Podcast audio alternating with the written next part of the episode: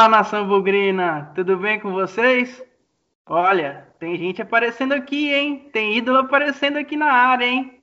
Olha o que a gente trouxe para vocês. Iniciando essa semana de aniversário é, do Guarani Futebol Clube, a gente tem a honra de trazer esse ídolo, o maior ídolo é, da última geração, um cara que fez e faz de tudo pelo Guarani, é, a gente está muito feliz com a participação dele. Eu vou apresentar já já. Antes, queria pedir para todo mundo deixar o like aqui no vídeo, curtir, se inscrever no canal, beleza? E comigo aqui, e ah, e vamos, vamos, vamos lembrar, super chat agora disponível aqui no Bugricast. É, quem quiser ajudar a gente é, com esse projeto que a gente está fazendo, manda um super chat, manda seu comentário do, do Fumagalli. E, e antes comigo aqui, Leonardo Trentin, é, mais uma vez me acompanhando nessa, nessa saga das entrevistas com Zona Bugrina. É, Léo, hoje o coração tá batendo mais forte. Dá suas expectativas aí antes de eu apresentar esse cara. Cara, se, se a galera conseguir ver aqui, ó, tá, dá até tremedeira, porque comecei jogando com ele no videogame em 2001. Lembro do, de jogar naquele Win Eleven antigo do, do PlayStation 1. Depois era um cara que eu sempre contratava também jogando videogame, quando ele passou pelo esporte, passou pelo Vasco, então eu sempre contratava ele pro meu time do videogame. Vi ele levantar uma taça na minha frente e, e tá aqui podendo conversar com ele, dá, dá um nervosismo fora do normal. É verdade, Léo. Então, pessoal, por favor, toda a palavra agora pro Fumagalli. Fumagalli, seja muito bem-vindo. José Fernando Fumagalli, o Fumagol é, a gente está muito feliz que você topou, que você é, nos atendeu super bem. Espero que seja um papo maravilhoso aqui. Tem história para contar, hein? Seja bem-vindo, meu irmão.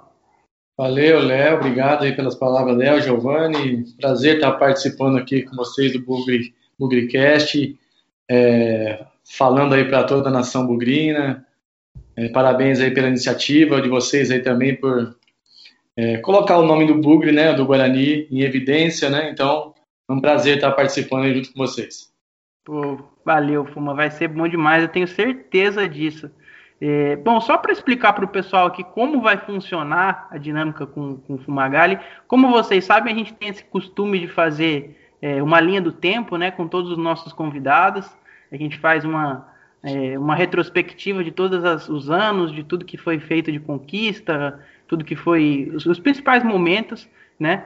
Depois a gente vai abrir para as perguntas da torcida que nos enviou algumas perguntas, né? Que a gente selecionou é, dentro do possível, de tantas que apareceram para a gente. E também no final a gente vai fazer uma dinâmica com o Fumagalli, que eu vou até dar um spoiler para ele, que a gente faz a seleção do nosso convidado. É, a gente pede para o nosso convidado escolher 11 jogadores que jogaram com ele, que ele considera o melhor time que ele jogou junto. Só de jogador que jogou com ele. Vixe. E vai ser difícil, hein? Essa vai ser difícil porque o cara só jogou com craque.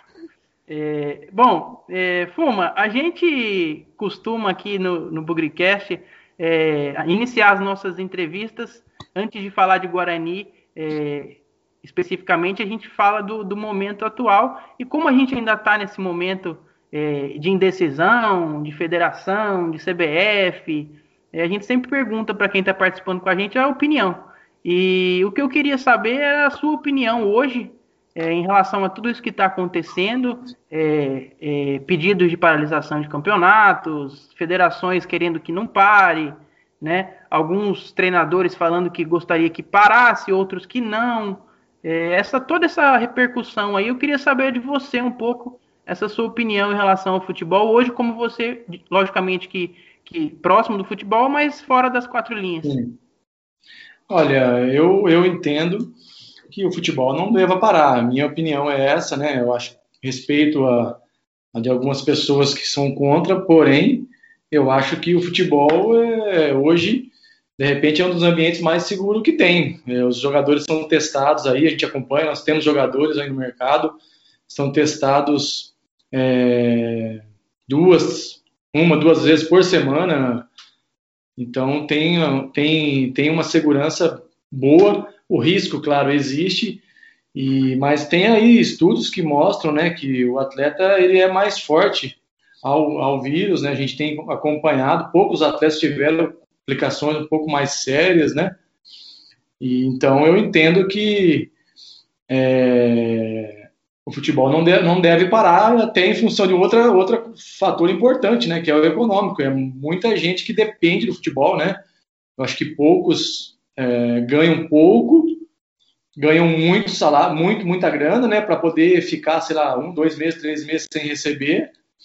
E a grande maioria aí dos atletas, né, funcionários dos clubes, é, ganham muito pouco, né, cara? Ganham, ganham é, grande maioria aí perto de salário, um pouco mais de salário mínimo. Então, essas pessoas com certeza vão sofrer demais, família dessas pessoas, desses atletas, né?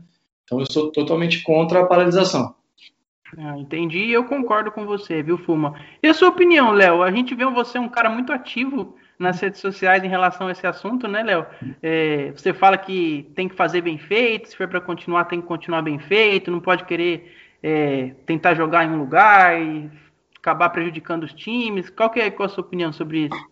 É, eu acho que o futebol não, não de, deveria parar, eu acho que deveria manter o campeonato, que eu acho que é um ambiente seguro, mas eu acho que a questão de ficar viajando para outros estados para jogar, se, se mandasse todo mundo e deixasse todo mundo alojado em outro estado, mas que nem aconteceu com o Mirassol, essas coisas, eu acho que acaba prejudicando os próprios times e aí sim colocando os atletas em risco, que nem aconteceu com o Marília, que viajou para quatro estados até conseguir jogar uma partida de, de Copa do Brasil. Então, assim, se, se é para fazer, deixa no, na onde está marcado, tem toda uma preparação para que isso aconteça. Por, por isso que eu acho que deveria acontecer. Mas se for para fazer, tem que fazer bem feito, para aí sim não gerar críticas e não gerar problemas. E, e aí, quem é contra ter argumentos maiores para paralisação. É, eu também falando sobre isso, acho que agora essa paralisação do Campeonato Paulista, né, falando do nosso estado, né, a gente, eu acho que de repente a federação não deu nem, não teve tempo, né, de é, de repente de se preparar, é, poderia colocar todo mundo no hotel, é, isolar realmente uma delegação em algum hotel, claro, o custo vai ser maior, mas seria uma forma de fazer é, bem feito como como o Giovanni está falando, de repente Claro que ficaria muito mais caro, né? Não sei pra, se os clubes teriam condição, se a Federação Paulista iria é, ajudar. Não, não, estou no clube, não tenho essa informação. Porém, seria uma forma, de repente, de. Acho que a NBA, se não me engano, fez algum modelo parecido, né? De repente seria uma, uma opção para a gente continuar com o futebol, porque no dia do jogo tá todo mundo testado, né? Tá todo mundo, todo mundo que participa do jogo, eles é, tão negativo, né? Então, é, seria uma forma de repente. É, concordo plenamente com o Fuma. Fuma, vamos, vamos falar agora de Guarani. É, eu acho que como a gente tem tantos anos aí de, de, de no Guarani, a gente tem que agilizar, senão vai ficar coisa até amanhã aqui. Tem coisa, tem então, história. Fuma, a gente, você inicia sua carreira, né? É, passa pela Ferroviária, pelo Santos. Em 98 eu acho que você vai até para o Japão, né? Sim. Por sinal, eu não era nem nascido, mas como sou um fanático pelo Guarani, é, pesquiso, leio, vejo vídeos. É, você vai para em 98 você vai para o Japão, em 2000 você chega no Guarani, né? Como é que foi essa sua, esse seu início de carreira até o momento que você tem o contato do Guarani? Em 2000, quem é que entra em contato é, do Guarani com você? Como que é a sua, sua vinda para Campinas? É, eu acho que, é, eu assim, eu eu acho que, eu vou, o que eu vou falar agora para vocês aqui, eu acho que eu não contei para ninguém.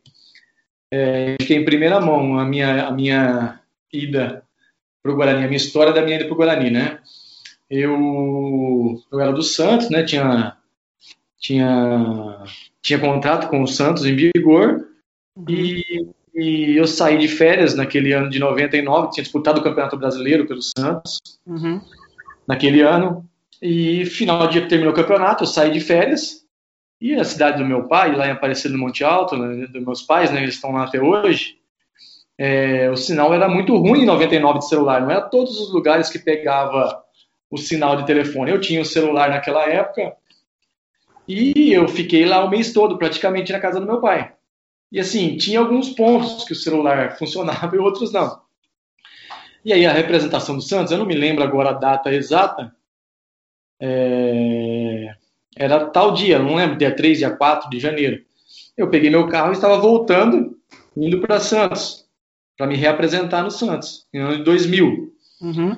A hora que eu entro na rodovia Washington Luiz, o uhum. sinal começa a melhorar e tem um monte de mensagem no telefone. E aí era mensagem de, de, de da diretoria do Guarani, do, do, do, diretoria do Santos, né? Entrando em contato comigo, tinha uma negociação com o Guarani. Na época quem me ligou foi o André André Ciarelli e queria marcar uma reunião comigo, tal. Na época eu nem tinha nem tinha empresário, não é como como é hoje que todo jogador todo todo jogador não, né? Todo é, menino que sonha em ser jogador já tem, um, já tem alguém, né? já tem um empresário. Então eu recebi a mensagem, retornei e voltei para minha casa, porque eu marquei reunião para o outro dia, era segunda, marquei reunião para terça, para terça-feira em Campinas, e aí acabei sentando lá com o André Ciarelli e, e acabei é, acertando aí a minha ida para o Guarani. Pô, que legal. Leozinho, primeira mão, viu essa. Essa, essa acho que eu não contei, não, não, não falei para ninguém, nem, ninguém é, sabe dessa história. É porque o Bugrecast é, comum, é, é famoso pelos bastidores, né? A gente traz bastante coisa de bastidor. Mais uma, hein, Léo? É a segunda chegada no Guarani inesperada pra gente. A primeira foi do Douglas, que fez um bate-volta, se eu não me engano, em Mirassol, e agora essa, que também pegou a gente de, de surpresa. Sim. Legal. Ô, Fuma, aí você chega em 2000 no, no Bugre, é. você chega até numa, numa geração, é, uma ótima geração do Guarani, que tinha Renato, né? Tinha Nossa, Mart... tinha muitos jogadores talentosos né, de base, né? É, Martinez, que tava... Rafael. Rafael, também. Tinha, tinha uma tinha turma uma muito boa. Uma turma muito boa. Como que era essa, essa, esse elenco em 2000, né? Ainda vamos falar de 2001, que foi um ano mais difícil, mas como é que era esse elenco em 2000? É, e principalmente a sua relação com dois técnicos que a gente tem em 2000, que é o Carbone e o Carlos Alberto Silva, né? São dois técnicos muito marcantes na história do Guarani. Carlos Alberto Silva, um dos maiores ídolos do Guarani, se não o maior. Uhum. É, como é que era esse elenco? O que, que você lembra dessa, desse elenco que você chegou no Guarani e esses dois técnicos em particular? Olha, a gente o Guarani tinha, naquela época, do ano 2000, né? Era um elenco muito forte, né? Tinha um grupo é, de jogadores que já no ano anterior tinha uma base jogada no Campeonato Brasileiro da Série A, tinha jogadores é, vindos aí da, da, das categorias de base de, de, muito potencial. Você citou Edu Dracena, Martinez, Rafael, é, Gleger, enfim, tinham jogadores talentosíssimos e tinham jogadores é, recém-contratados e tinham esses treinadores. Na época, quando no início do ano foi, se não me engano, Dario Pereira. Depois, não, me, não lembro se foi Dario Pereira, se foi Ricardo Gomes. Depois, no final do campeonato, acabou vindo o Carbone, que era um cara sensacional, paisão. É, eu me lembro até que num jogo contra o São Paulo, no Morumbi, ele veio falar comigo que a filha dele era era faminha, queria um autógrafo, até me lembro como se fosse hoje, no estado do Morumbi. Uhum. E Carlos Alberto Silva, cara, nossa, Carlos Alberto me ajudou demais na carreira. Não só a mim, né, mas os meninos ali da base. Eu era jovem também, mas não, não, não estava vindo da base, né? É, ele ajudava muita gente, conselhos, né? Cobrava, cobrava bastante. Eu acho que foi um cara que eu aprendi muito, que eu evolui muito e levei aí para minha carreira muitas coisas que eu, que eu aprendi ali com o professor Carlos Alberto e com o professor Carbone também. Pô, são dois caras marcantes, assim, que conquistaram muita coisa pelo Guarani. E que time, hein, Léo? Que 2000, a gente era novo, eu tinha um ano, você também um pouco mais. Eu tinha cinco. Mas pelos vídeos dá pra gente perceber que era uma máquina. Tanto é que a grande maioria dos jogadores daquele time despontaram mais ainda depois, né? Sim, quando eu comecei a acompanhar futebol foi mais ou menos nessa época que meu pai começou me levar mais para o estádio. A gente era sócio do clube, então 2000, 2001 foi quando eu comecei a frequentar mais o, o estádio. Então, para mim, esses nomes que você falou, principalmente Martinez, Fumagalli e Gleger, eram era a sensação para mim de, de criança no, no estádio, eram as referências, né? Uhum. Que até hoje, se, se perguntasse, eram nomes. Perguntar, ah, começo dos anos 2000, são nomes que eu cito porque foi que marcou a, a minha chegada no estádio, a, começando a frequentar, começando a saber melhor o que, que era futebol. E era assim um timaço. Depois o, o Renato saiu, tiveram outros grandes jogadores que passaram, mas para mim, esses três nomes, mais o Edu Dracena também, são, são inesquecíveis para mim. É, com certeza, com certeza. E, e 2000, o Fumagalli, se eu não, se eu não me engano, como você pode me corrigir, mas em 2000 você é artilheiro do Guarani, né? Mesmo chegando com essa ótima geração, você acaba se tornando artilheiro, né, nessa temporada. É, eu fui artilheiro nas duas temporadas, de 2000 e 2001, né? No Campeonato Brasileiro de 2000 e, e 2000 eu fiz oito gols e na de 2001 também oito gols. Com o Paulista, não sei se foram 11, 10, 11 ou 12 gols, não me recordo agora, no total aí de dos anos, né, tinha alguns amistosos que eram que eram feitos organizados por federação, com arbitragem, que a gente fazia, tinha um tempo maior de preparação, né? Até eu lembro que a gente fez, acho que no ano 2001 isso foi. A gente fez amistosos contra o Inter de Porto Alegre, um aqui, um, um em Campinas, um no Beira Rio, fizemos contra a Criciúma, lá em Criciúma. É, a gente tinha um tempo maior para, depois do regional, né, do estadual, para o Campeonato Brasileiro e a gente conseguia é, se preparar mais. E como você falou, tínhamos um grande, naquela época, um grande, um grande elenco, era um grande time, né? É, grandes jogadores. É, nós falamos aqui de Adracena, Renato, depois do ano de 2001, Otacílio Neto, uhum. Otacílio Neto, Otacílio, volante. Nossa, grande jogador, grande grupo a gente montou ali. A gente teve algumas dificuldades aí durante o ano, Acho que ali começou a gente ter um problema, alguns ali começou a ter problemas de financeiros, né? Uhum. Mas assim, eu tenho só lembranças boas, porque realmente é, me marcou muito aqueles dois anos ali, é, uhum. o carinho da torcida, enfim, a, a, cidade de Campinas. Tanto é que depois eu não, não, não larguei mais o. Depois que eu voltei, não larguei mais o Guarani. Acho que marcou demais meu início de, de carreira e é, tenho, sou muito grato ao Guarani por tudo que ele me proporcionou aí nesse, principalmente, né, naquele início, aquela oportunidade de disputar Campeonato Brasileiro. Já tinha jogado pelo Santos, né, já tinha jogado é, outro campeonato, mas não tinha é, tido todo, protagonismo, todo, né? todo o protagonismo, né, que eu tive no Guarani nesses dois anos. No Guarani, depois do, desses dois campeonatos, abriu um, muitas portas para mim aí no futebol brasileiro e mundial, né? Então, hum. eu tenho a agradecer ao, ao Guarani. Pô, que legal. A gente vai falar muito ainda dessa saga do Fumagalli de 2012 a 2018 ainda. E, e Léo, são alguns essa, esses golzinhos aí em 2000 e 2001 já foi abriu a porteira para se tornar um dos maiores goleadores do Guarani da história, né? Não pode é, então, e além de tudo, ele o, o Fumagalli joga, jogava de meia, meia atacante.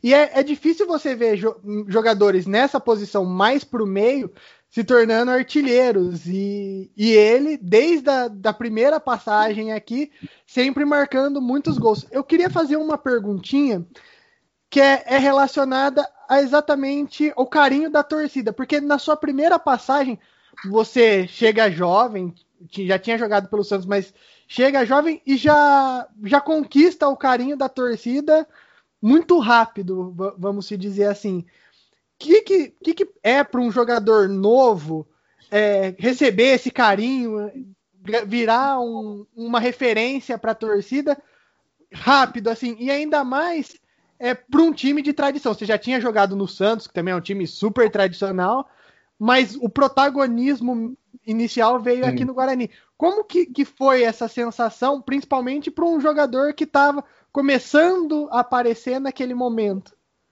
É, eu acho que é, foi a primeira vez que eu vivi isso, né? Esse protagonismo, e isso me marcou muito, né, cara? Aquele carinho da torcida, aquela paixão do torcedor, é, as cobranças, tudo que envolve ali o futebol, o Guarani. E, mas eu tive mais momentos, muitos momentos bons, felizes, né? Os gols, enfim, as vitórias, os, é, os derbys, né? Que nós vencemos. E isso marcou demais é, aquele início meu, né? Eu acho que foi até por tudo isso que eu vivi naquele ano, as portas que me abriram na sequência, que fez eu tomar a decisão lá em 2012, em, em, sabendo de todas as dificuldades que tinha o clube no momento, que me fez a é, voltar, voltar para casa, voltar para onde eu tinha sido muito feliz naqueles dois anos e eu tinha certeza que eu iria ser feliz novamente. Pô, que legal. Fuma, é, agora 2001, é, partindo para 2001, a gente tem a primeira. Aqui a gente não faz pergunta polêmica nenhuma, é só coisa boa, mas uma pergunta que recebi de bastante gente, inclusive do Pezão, e em uma conversa até com meu pai, que um abraço para ele, inclusive, é seu fã.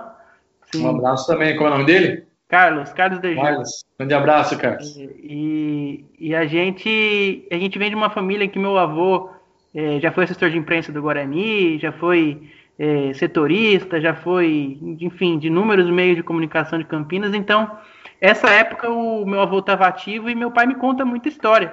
É, em 2001, essa também foi uma pergunta do Pezão, inclusive outro abraço para ele, e é sobre o jogo contra a Portuguesa Santista em 2001. Aquele jogo que acaba acarretando no nosso primeiro, né, Léo? Primeiro rebaixamento no Paulista. É, o Guarani em 2001 até man, não mantém uma base, mas ele mantém algumas peças pontuais em 2001 para 2000. E nessa conversa que eu estava tendo com o meu pai ontem. Era é, Portuguesa Santista? Isso. Certeza? Sim, que tinha um capitão. Sim, eu lembro que até o jogo da Portuguesa Santista eu fiz até um gol contra a Portuguesa Santista. Foi 0x0, né? Hum, então não foi a Portuguesa Santista, eu acho, cara. Ô, louco. eu, eu, eu... Léo, você tá, você, você me corrige aí? Deixa eu confirmar aqui. Eu, eu tenho. Acho que foi eu tô... Matonense. Matonense em 2001 que a gente porque meu pai estava falando, Fuma, que até tem hum. uma entrevista, é, isso histórias de meu avô de imprensa campineira, uma entrevista do capitão, que ele cita a seguinte frase: A gente está falando, chuta que é gol, chuta que é gol. É, é. Eu, até, eu, até, fiquei assim, é, apreciando essa história, falando chuta que é gol, e o Guarani não conseguiu fazer um gol que salvaria do rebaixamento. Sim. É, Portuguesa Santista foi a última rodada do campeonato, 0 a 0 Portuguesa Santista? Isso. Foi no ano anterior que eu fiz gol contra a Portuguesa Santista. É, eu acredito que é. sim, porque né? é, eu era um gol, esse jogo teve essa entrevista do capitão falando é, chuta que é gol, a gente tá falando para os caras chutar que é gol e o Guarani não consegue fazer esse gol em 2001 e acaba empatando o jogo e caindo para a segunda divisão. O que, que aconteceu nesse ano de 2001 para você, é, ainda novo, mas que já tinha passado por um ano legal em 2000, né, sem sustos? Uhum. O que tinha de diferente em 2001, é, naquele, naquele ambiente? E por que, que o Guarani, com um time bom, um time com muitas peças boas ainda, acabou caindo? Cara, é, a gente, eu não, assim, não me recordo tanto. Eu me lembro do último jogo, eu lembro que a gente é, era o campeonato que se empatasse ia para os pênaltis, né? Não era isso? Era esse campeonato. Era o campeonato que se empatava ia para os pênaltis. Era uma fórmula diferente aí que a federação organizou. Eu lembro que nós tínhamos um elenco muito bom, realmente.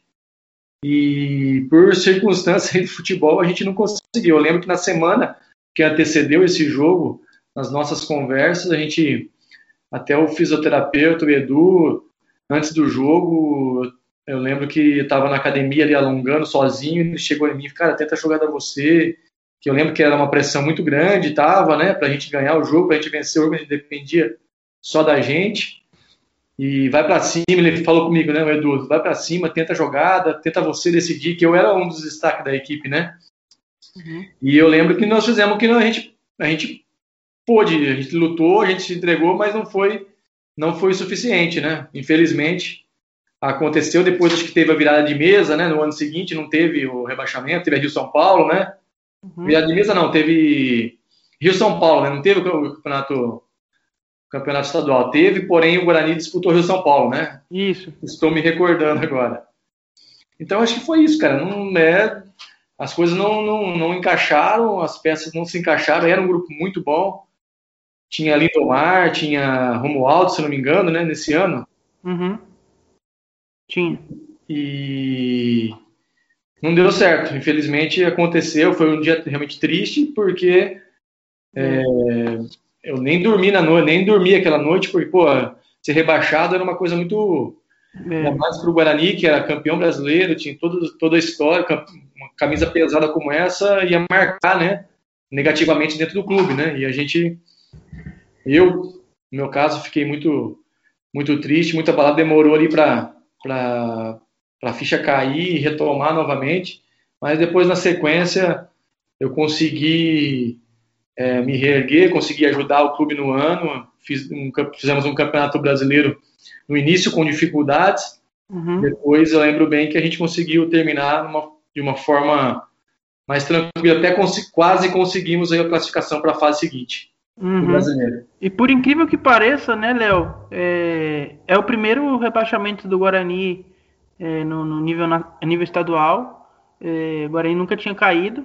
E acontece justamente com o Carlos Alberto Silva, né? Ele ainda era o técnico do Guarani, um técnico que conquista o Brasileiro 78 e não é responsável porque é todo é um, é um todo, né? Mas acaba culminando no primeiro rebaixamento do Guarani.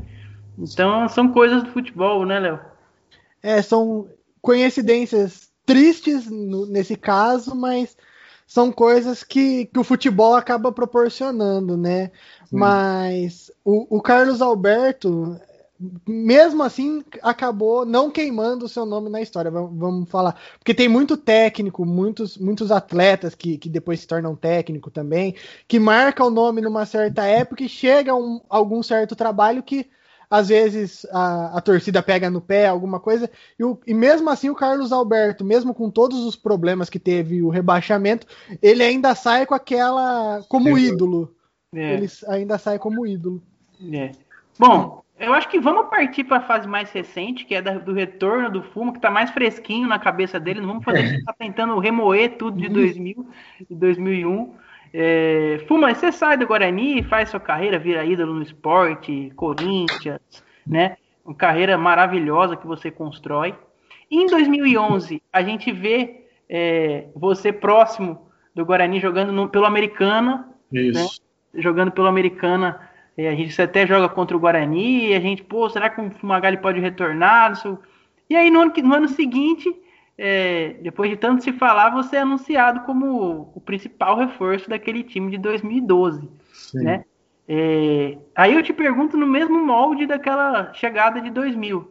É, você no Americana, não, não, sei se antes, depois da Americana você foi para algum time ou você já foi da Americana para o Guarani direto? Do Americana para o Guarani direto. É, né? E aí você, você, como é que é esse contato Guarani? Quem foi que entrou em contato com você? Foi o Cláudio Corrente, que era da época? Foi o Mingoni?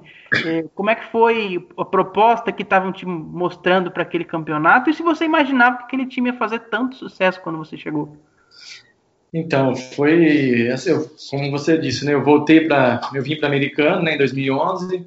Aí acabei me destacando, joguei contra o Guarani, inclusive, né? Dois jogos ali naquele campeonato campeonato brasileiro, né, da Série B, um aqui americana e o outro em, no Brinco, e estava acompanhando, estava é, acompanhando o Guarani, todos os jogos, acompanhava as notícias, né, é, aqui do lado, né, Americana, Campinas, uhum. e, e aí acompanhei o, o, a situação difícil que o clube, que, o, que a equipe estava vivendo naquele ano, né, questão salarial, dificuldades, né? No, acho que ficaram sete, oito meses, se não me engano, os atletas sem receber. A isso. torcida ajudou demais o clube, né? É, eu acho que foi isso um dos pontos para aquela equipe não ter sido rebaixada, né? E, e aí eu, eu termino o contrato aqui com. Termino o contrato, não, tinha mais um ano com, com o americano, né? Só que ele estava voltando para Guaratinguetá. E e o Vadão assume o, o, em 2012 o clube, assume como treinador. O presidente era o Mingoni. E aí eu tinha, eu ia, ia para Guaratinguetá, tinha mais um ano de contrato. E aí eu não, não queria sair mais aqui da região, eu queria ficar por aqui. E aí eu recebi um, uma sondagem do Vadão. Falou, pô, se eu tenho interesse, eu claro que eu tenho. Na hora pensei comigo, né? Nossa, minha maior vontade seria voltar para o Guarani naquele momento. apesar de toda a dificuldade, a gente sabia da grandeza, eu sabia da grandeza do clube, eu sabia é, da história, da, do peso da camisa. Eu falei, meu, é o que eu mais queria agora. Eu já estava com 34 anos, se não me engano, 33 para 34. Uhum. E aí veio a proposta oficial. O Cláudio também foi um dos caras, Cláudio Corrente, foi um dos caras responsáveis aí para intermediar a saída, junto com o Vadão, né? E aí eu recebi a proposta, acho que foi no dia 22 ou 23 de dezembro. Uhum. Nós acertamos, eu me apresentei, a primeira pergunta que me fizeram foi sobre o derby, como seria, acho que faltava um mês, um mês e meio para falar, para ter o jogo, né? Uhum. E eu já comecei ali a sentir de novo aquela friozinho na barriga novamente de estar tá voltando ao, a, a, ao brinco, né? Uhum. E foi muito legal, foi muito bom, passei o Natal muito contente, muito feliz e sabendo da responsabilidade que eu ia ter, da, da, da cobrança que ia ter, mas sabendo também da, que as alegrias com certeza iam ser maiores do que as tristezas. E, e que valeu muito a pena esse retorno. Com certeza. Foi o seu primeiro trabalho com o Vadão? Não me recordo, assim, você como jogador? Sim, foi o primeiro trabalho. Eu já, em outras oportunidades, né, ele tentou me levar para alguns clubes, mas não, não, não acabou não dando certo, né? E aí, naquele ano, acabou dando certo.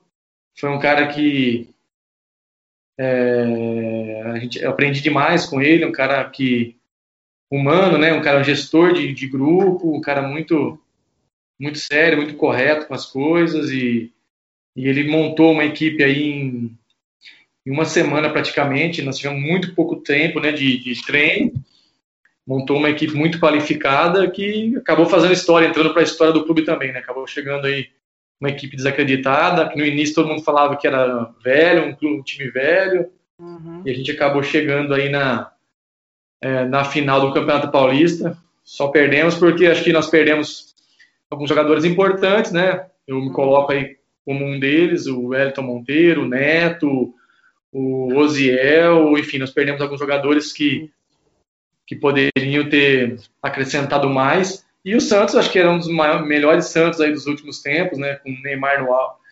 estourando, né? Ganso, enfim, tinha um time muito, muito forte. E a gente acabou perdendo aquela final. E um detalhe também, né? Poderia ter sido, ter, ter sido um jogo na Vila e um jogo na, no Brinco, né? Eu acho que de repente, não sei se a história hum. poderia ser outra. Eu ia te perguntar isso. Poderíamos ter perdido também. Porém, eu acho que a gente teria um pouco mais de chance. É, o Fumagalli ele é tão fera que ele conseguiu responder todas as perguntas que eu ia fazer sobre, sobre 2012 em uma, em uma pergunta. Eu me empolguei aqui, eu me empolguei. Eu falo desse time, eu começo a me empolgar. Iria perguntar se o jogo no brinco ia mudar alguma coisa. Iria perguntar se os desfalques. Mas pode perguntar, pô. Eu respondo não. eu, ia, eu ia perguntar porque é, todo mundo fala do, do Vadão, sabe, Fuma? É, a gente sempre, a gente trouxe aqui o Douglas, que jogou com você em 2014. Né? A gente trouxe o, o Auremir, que jogou com o Vadão em 2017. É, então, assim, é, é, todo mundo fala muito bem dele, cara. Então, eu ia te perguntar é, qual o diferencial do Vadão naquele grupo, especificamente, se a parcela dele em relação ao elenco fazer chegar onde chegou, né? Porque a gente escuta tão bem dele e a gente vê que não é mentira, não é da boca para fora. É uma coisa que realmente é um cara bom, né? Sem não dúvida. só profissionalmente, mas como pessoa. Eu acho que é isso, cara. Ele, tanto a, essa parte de gestão como pessoa, como profissional, ele é um cara, ele foi um cara exemplar, né? Eu acho que ele ele conseguia entender o atleta, ele conseguia tirar do atleta o seu melhor. Ele entendia muito do, de futebol, ele sabia é, analisar o adversário, ele sabia o que poderia fazer para melhorar a equipe, a equipe dele. E um cara do bem, um cara de coração total, um cara de coração bom, né? A gente via essa, essa pureza nele, essa bondade dentro dele. Eu acho que isso foi um fator importante. Todo mundo, ele fez todo mundo, era um grupo de qualidade, ele fez todo mundo é, se comprometer com aquela causa, com aquele objetivo de era jogo após jogo, ela tinha as metas que foram criadas e ele fez todo mundo se comprometer, fez todo mundo se é, jogar por uma por um, por um único objetivo, não tinha vaidade, não tinha é, estrelismo, um queria ser mais que o outro, todo mundo jogava pro Guarani, pra, a estrela maior tinha que ser o Guarani, não era o Vadão, não era o Fumagalli, não era o, o Fabinho, não era o Neto, enfim, eram todos.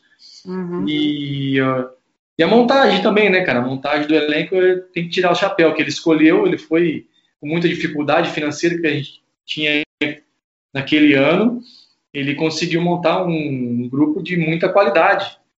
É, alguns jogadores jovens surgindo também, ele conseguiu ter essa visão, essa, essa uhum. leitura nos treinamentos de, de pegar um Bruno Mendes uhum. e Eduardo Bosquilha, esses jogadores já estavam inseridos com a gente aí na pré-temporada, uhum. eram muito jovens, mas com muito talento e, é. e ele teve a coragem também para colocar esses meninos, meninos no, na arena, né, como a gente diz. É, exatamente. Léo, antes de você fazer, deixa eu fazer mais uma, eu tô empolgado aqui. Não, é que, é que ele falou uma palavra, eu queria aproveitar a palavra dele para puxar uma então, pergunta. Então, então solta. Ele falou a palavra coragem. Eu, eu queria perguntar sobre aquele gol olímpico contra o Palmeiras, porque assim, precisa ter muita coragem num jogo grande fazer o que, o que você fez ali eu queria saber uma pergunta diferente. Eu queria saber o que, que você viu ali no escanteio, se você viu o goleiro adiantado, um posicionamento diferente que você falou, dá para mandar. Ou foi uma decisão que quando você foi para a bola você já pensou, vou tentar pegar de surpresa. Qual que foi? O que, que você pensou na hora? O que, que você viu para fazer aquele golaço é, lá? Léo, deixa eu só dar, deixa eu só também é, falar que essa pergunta também é de um torcedor. Essa pergunta também é mandada pelo Marco Polo Alves, que acompanha a gente nas redes sociais. Então já vamos fazendo, vamos emendando. Ah. A pergunta do Léo e a pergunta do torcedor. Então, eu, eu, nós treinávamos muito, fazia bastante treino de bola parada, né? E ali no brinco eu conhecia bem ali o campo, né, o gramado, a força do, até a força do vento a gente tinha noção. E, e eu combinava com o Everton, com o Neto, que eram grandes cabeceadores, que a minha cobrança é, eu batia ali no primeiro pau, é, bola rápida ou viajando um pouquinho para o segundo pau, dependia da, da, da, do momento do jogo, da característica do adversário, né? Eu acho que teve um jogo antes, hum, na fase classificatória, na fase classificatória contra o Mirassol, se não me engano, é, Mirassol Olinense, me fugiu agora da memória. Eu, do outro lado, eu bati ao contrário, a bola bateu na trave lá atrás, e eu estava tentando, já durante a competição, essa, fazer esse gol olímpico, né? E naquele momento ali no jogo do Palmeiras, um jogo difícil, né? Um jogo complicado, estava ventando um pouquinho, eu falei assim, ah, acho que é o momento de eu tentar fazer alguma coisa diferente. E, e fui muito feliz, né? A bola caiu lá no segundo pau, é, coloquei um pouco de curva nela, o vento jogou lá dentro do gol, e acabamos, acabei fazendo um grande, um golaço aí, um gol que marcou a minha, a minha trajetória dentro do Guarani. Mas uma coisa que eu treinava também bastante, cara. Sempre que eu tinha oportunidade nos treinamentos, eu buscava essa finalização direta, que eu pegava bem na bola, e aquele dia eu fui abençoado. Nossa, cara, eu, eu, eu vou falar para você que o Fumagalli, vou fazer um. Vou assumir aqui que o Fumagalli é o, é o meu maior ídolo, né? Por eu ser novo, por eu pegar um, uma fase difícil do Guarani. É o meu maior ídolo e assim como de muita gente. Esse, esses lances me, me emocionam demais, me enchem até os olhos, porque é o que meu pai fala, a gente tá. Ser bugrino antigamente era muito fácil. é, ser bugrino é, naquele período. Craques, né? É, que o Guarani tinha conquistas a todo instante e brigava entre, os, entre as cabeças, era muito fácil. Esses bugrinos de hoje em dia, que pegaram períodos difíceis de Série C, de Série A2, eu dou mais valor ainda para eles. Mostram que são mais apaixonados ainda. E o Fumagalli conseguiu me proporcionar os poucos e únicos momentos que eu consegui ver do Guarani lutando por alguma coisa grande. Então, já fico meu muito obrigado, Fumagalli. Valeu, obrigado pelo, pelo carinho. Acho que prova que tudo que eu fiz pelo clube, é, como você disse, esses momentos de dificuldade né, que, que o clube passou, acho que talvez o auge aí 2014, 2015, enfim. É, eu estava ali, não abandonei o barco. Eu poderia ter saído muito, seria muito fácil para mim ter saído. E hoje eu vejo que, que, realmente valeu a pena tudo que tudo que eu passei, tudo que eu sofri, tudo que eu vivi.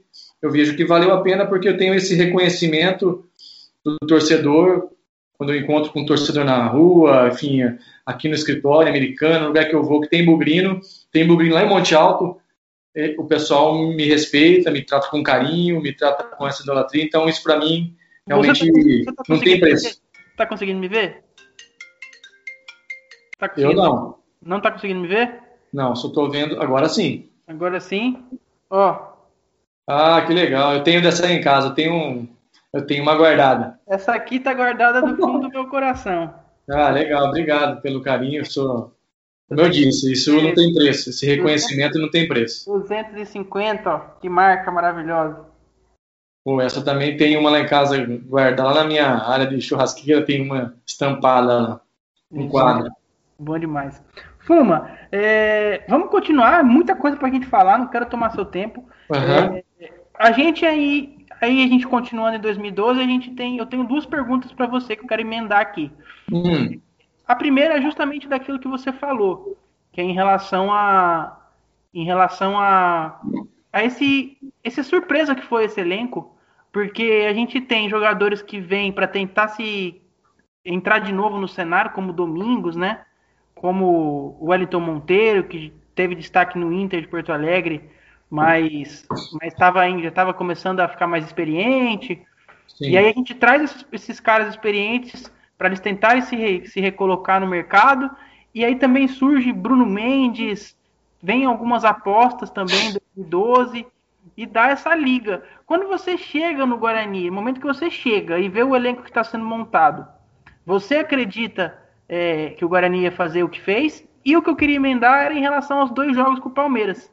Se quando você vê o Guarani ganhando do Palmeiras duas vezes no brinco, né, que a gente ganha no final da fase de grupo e a Sim. gente ganha no mata-mata, né? Gol do Bruno Mendes, do Neto.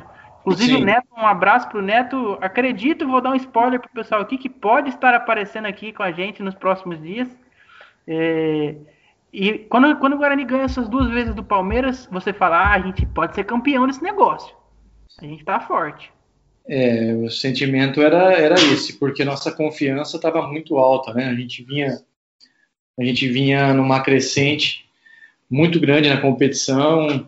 É, o time encaixou de uma forma que a gente se conhecia bem ali dentro de campo, a gente se dava bem fora de campo. Para vocês terem uma ideia, a gente ia jogar é, no interior, Ribeirão Preto, por exemplo, contra o comercial. A gente ia no ônibus que tinha mesa de baralho lá atrás, o Vadão, o Jarcinho, é, a gente reunia eu, Domingos, o Danilo Sacramento, é, a turma que gostava de jogar cacheta, a gente ia jogando baralho lá, ia, voltava, então virou uma virou realmente uma família, a gente ia para fazer uma confraternização, todo mundo é, estava presente, e, e, o time dentro de campo deu liga, o time encaixou, a confiança foi aumentando, aí, pô, para confirmar tudo aquilo que a gente estava fazendo, precisava de um jogo grande. O que era o jogo grande? Era um Palmeiras. Pô, ganhamos a primeira. No, todo mundo ficou em. A torcida ali começou a. Meu, esse time vai chegar. A torcida também. E a gente começava a sentir isso, né? De fora para dentro. Dentro a gente já tinha aquela confiança. E aí, com aquela energia junto com a torcida, falei, dá para a gente chegar. Vem o outro jogo, nós vencemos também, convencemos, uma grande partida. Aí meu, vamos chegar. Todo mundo pensando em, meu, não tem como tirar da gente. E aí, deve, como, né? Como é saber que, que, a, que a Chita passou. Aqui eu não falo, não falo o nome da rival, eu vou ter que falar desse jeito. Você pode se referir a, a elas por ela. Mas é, como é que é. é saber que o nosso rival passa do Corinthians e que vai ter um derby em plena semifinal de Paulista, cara?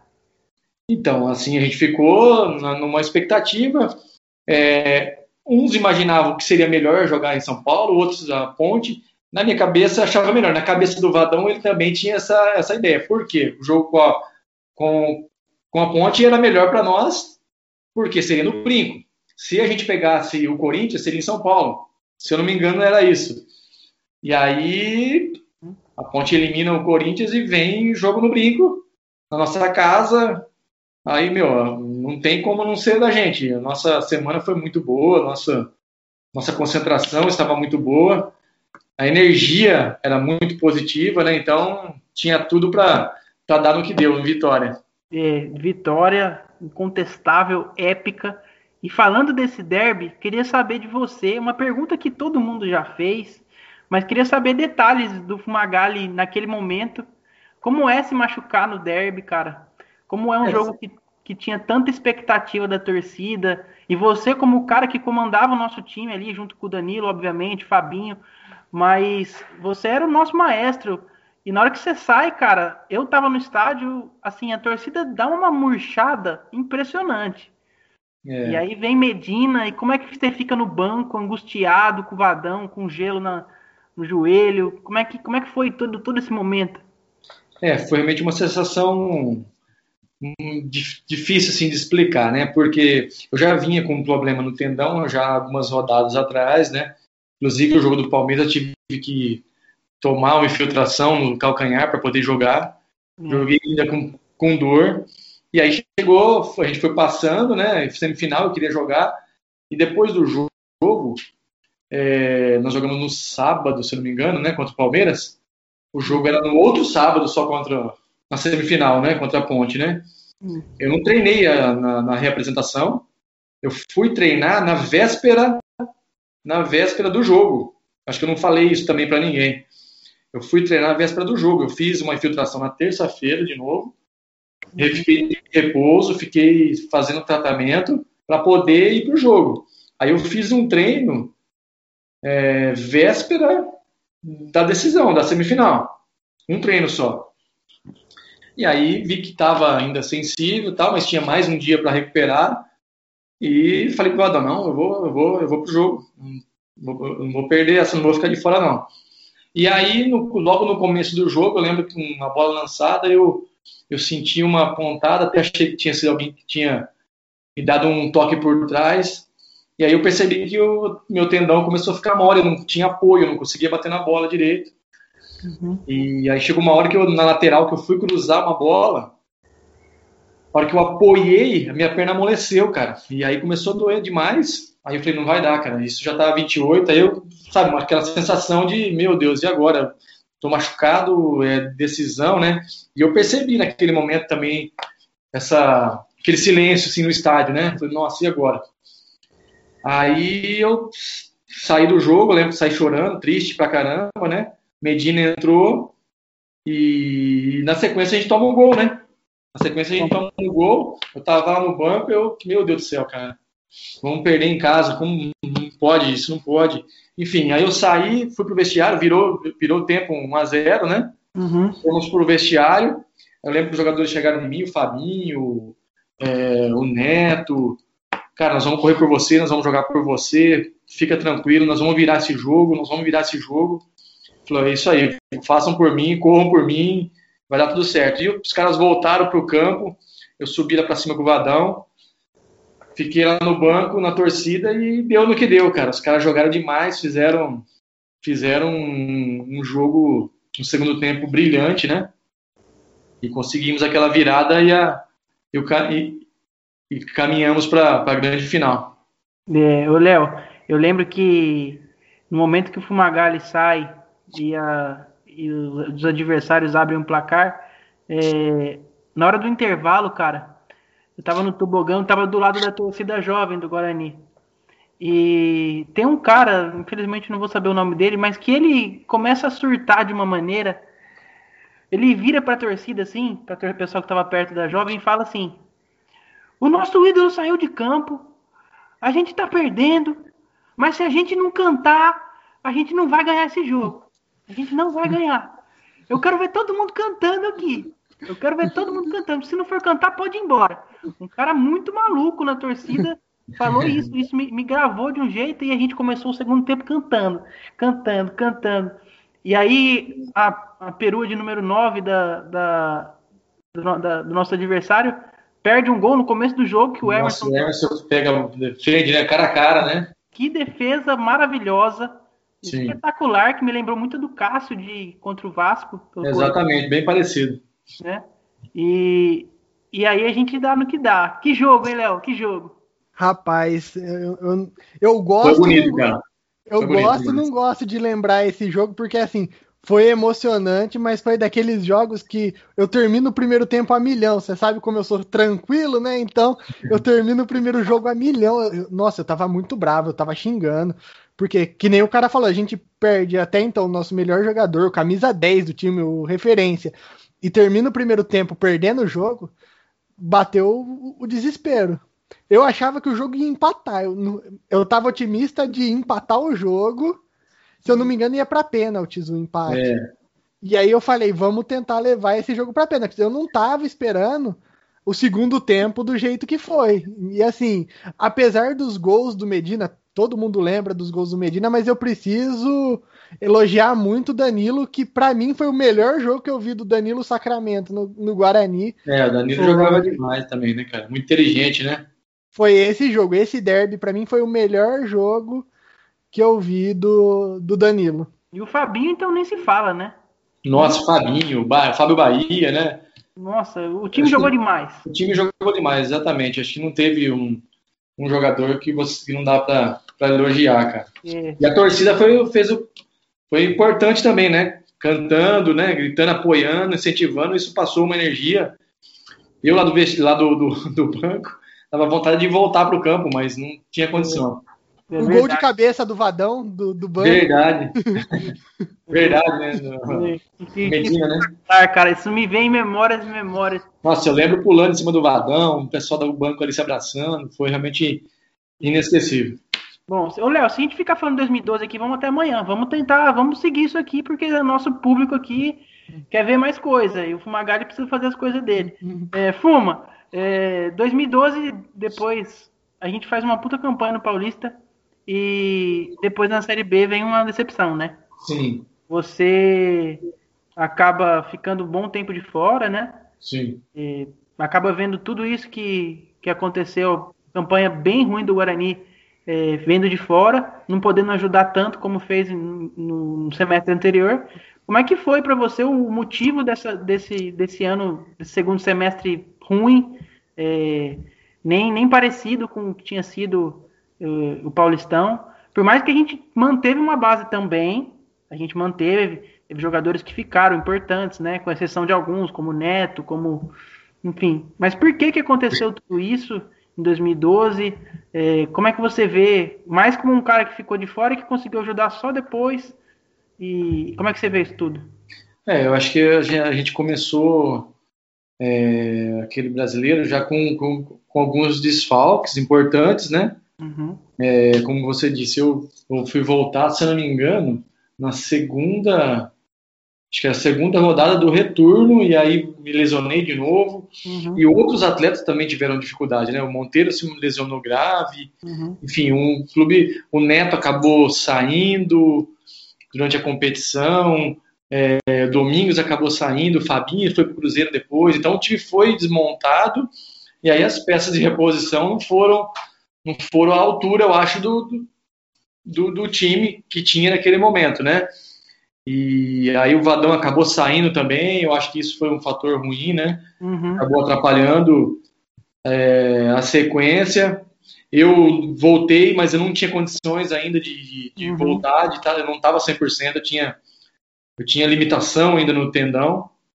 Eu voltei porque via que precisava ajudar de alguma tentar, tentei ajudar de alguma forma, e mas não foi o suficiente. Eu, eu acho que a gente foi errou demais né, na, na, na, montagem. Depois teve a renúncia na reta final. O Mingué acabou saindo é, da presidência, né? Acabou renunciando.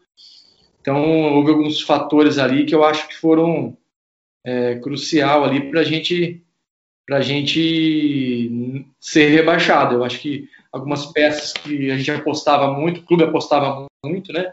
Não deram certo. E aí a gente acabou pagando, pagando, custando, custou caro para nós. E a gente acabou sendo rebaixado. Eu lembro que no último jogo eu estava lesionado, eu tinha no jogo anterior é, contra o Havaí, se não me engano, ou contra o CRB, eu joguei, mas joguei com lesão grau 1 e depois acabei rompendo os dois retos femorais Uhum. Uma lesão muito difícil. Fiquei quase 40 dias sem, sem jogar. Uhum. E acompanhei da arquibancada das cativas o jogo, realmente foi muito triste, muito, muito ruim. E, e aí começou o calvário, né? É, principalmente pelo fato de você pensar que há poucos meses você estava disputando uma final de Paulista, né? Sem dúvida, a gente tinha pretensões na minha cabeça, o segundo semestre ia ser ainda melhor, a gente ia ter brigar por acesso, né? Uhum. Ia buscar coisas maiores, ainda maiores, né? No, no, no, ano e acabou terminando da forma que foi. É.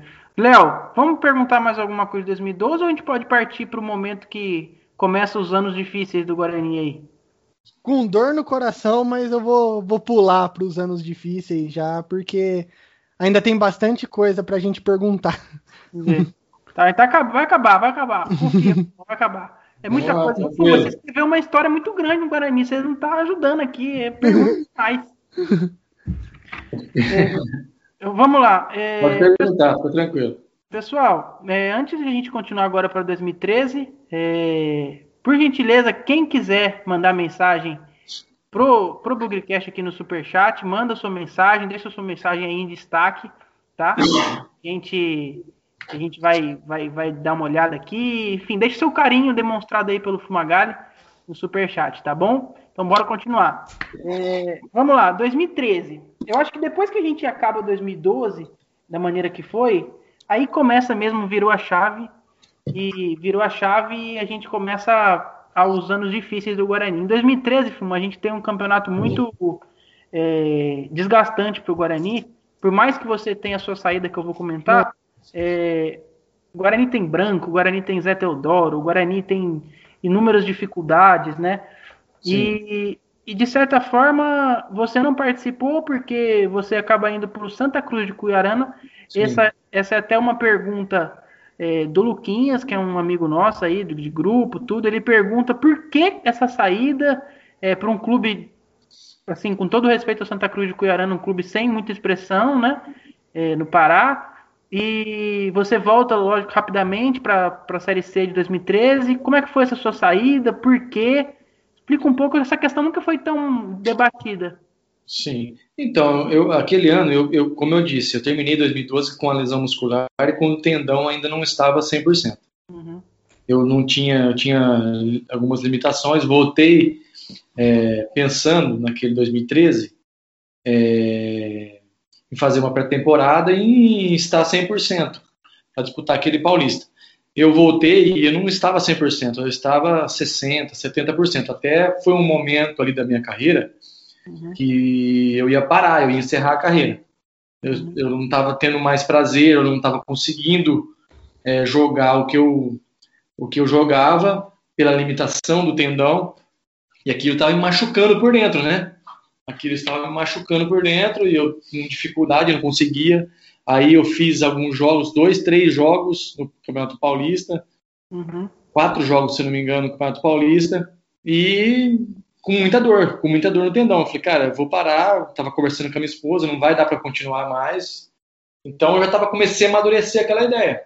Uhum. E aí eu tive essa proposta lá do Santa Cruz de Cuiarana, era um contrato curto de três meses. E o time no Paulista não estava bem, o presidente naquele momento também é, entendi, via, entendia que eu, não, que eu não estava agregando. Eu tinha um salário na época alto para o clube e aí eu entendi que eu ia aliviar é, a parte financeira do clube e iria é, vir de repente um outro jogador com mais condições de ajudar o clube. E a proposta que eu recebi também era uma proposta boa do Santa Cruz. Aí eu conversei com a minha esposa, por não estar 100%, eu imaginei eu o quê? Qual foi a minha, a minha, a minha a grana era boa, o salário era bom, eu não estava 100%, mas no futebol mais um nível menor, eu teria condições de me sobressair ainda. De repente, com 60%, 70% do que eu estava, aqueles três meses eu suportaria, uhum. aguentaria e, e se eu não desse mais, depois daria eu encerrava. Se não, eu até é, fiz um pré-acordo ali com o presidente, com o Álvaro na época, uhum. eu votaria em junho, se é. tudo corresse bem. E aí, obra aí do destino, eu fui para eu acabei rescindindo, a gente fez um acordo, acabamos rescindindo o contrato, e eu fui lá para o Santa Cruz, e por ironia do destino, minha dor no tendão sumiu. Eu fiquei 100%, melhorou, enfim, eu fiz muita terapia, né, tratei muito, fiz muita coisa aí nesse tempo aí para ficar bom, e a minha dor acabou sumindo. Uhum.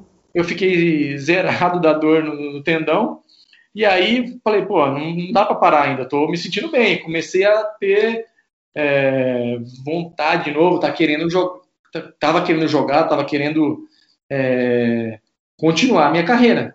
Uhum. Me sentindo bem, né? Me sentindo feliz jogando, né? E aí o Álvaro, falei com o Álvaro na minha, no meu retorno, o treinador era o Tarciso Pugliese, uhum. é, é, o salário era um terço, nem um terço do que eu ganhava, era muito baixo realmente. Eu acabei voltando em 2013 uhum. para a Série C, né, e em 2013 eu fiquei até 2018. É, eu ia te perguntar isso, como que você falou de, de ir para lá. É, se você viu, porque eu lembro de matérias, de reportagens que falavam que você ia com a promessa de retornar para a Série C. Sim. Né? Você até comentou isso daí agora da conversa uhum. com o Aldo. E, e aí a gente vê, a gente pode parar para pensar, você até citou isso, que se você foi para o Santa Cruz, de certa forma também para jogar num ritmo menor, mas também tentar se recuperar lá para voltar para o Guarani. É, mais, mais condição de jogo, né? Você, foi meio que uma fase para você tentar se recuperar de, dessa sua lesão, é, mais do que jogar efetivamente, porque a gente sabe que você não ia ter tanta visibilidade lá no Pará, nem em termos nacionais. Acho que foi mais esse objetivo, né? Eu acho que acho não, tenho certeza que sim. Foi para me recuperar, né? E para repensar. E como eu disse, no futebol, de repente, é, num nível mais baixo, eu ainda com a limitação que eu estava, eu conseguiria ainda render, né? E graças a Deus eu consegui lá ajudar o clube lá. É, a proposta financeira foi boa, aliviei aqui também o clube, o Guarani. Uhum. E o mais importante que eu acho de tudo isso foi que a minha lesão, eu consegui é, zerar a minha dor no, no que, me, que me limitava né, no tendão. Uhum. E tinha aí um, como você disse, né, tinha aí um pré-acordo para voltar se eu me estivesse em condições, né? E aí eu voltei, fiquei sem dor, fiquei zerado e, e aos poucos eu fui é, retomando no Guarani. Oh, legal. Ô, Léo, o que, que você tem de pergunta agora para aquele time de, de, quando o Fumagalli volta de 2013 com o Tarcísio Pugliese, que a gente começa fazendo um primeiro turno da Série C impecável, é, time invicto, time sem tomar gol, time praticamente no primeiro turno com uma classificação para a segunda fase garantida, e depois da, simplesmente o time cai de uma maneira vertiginosa e e dá no que dá, não, acaba não classificando. Então, a, a, minha pergunta em si é sobre um jogo específico, não sei se ele vai lembrar, que é o jogo contra o Betim em casa, que se a gente ganha, a gente consegue a classificação. Lembro que teve promoção de ingresso, chegou a, a ter um certo público, dar uma enchida no estádio, a gente perde para o Betim. E era um jogo que estava todo mundo empolgado, porque o Betim é, era um time também que vinha em crise, tudo tinha saído de Patinga, Uhum. Que, e, e, aí, e aí vem aquele choque de realidade perdendo para o Betim em casa. O que, que se passou é, depois daquele jogo? Porque assim, deve ter sido um abatimento muito grande, porque eu acredito que vocês estavam confiantes para a classificação ali.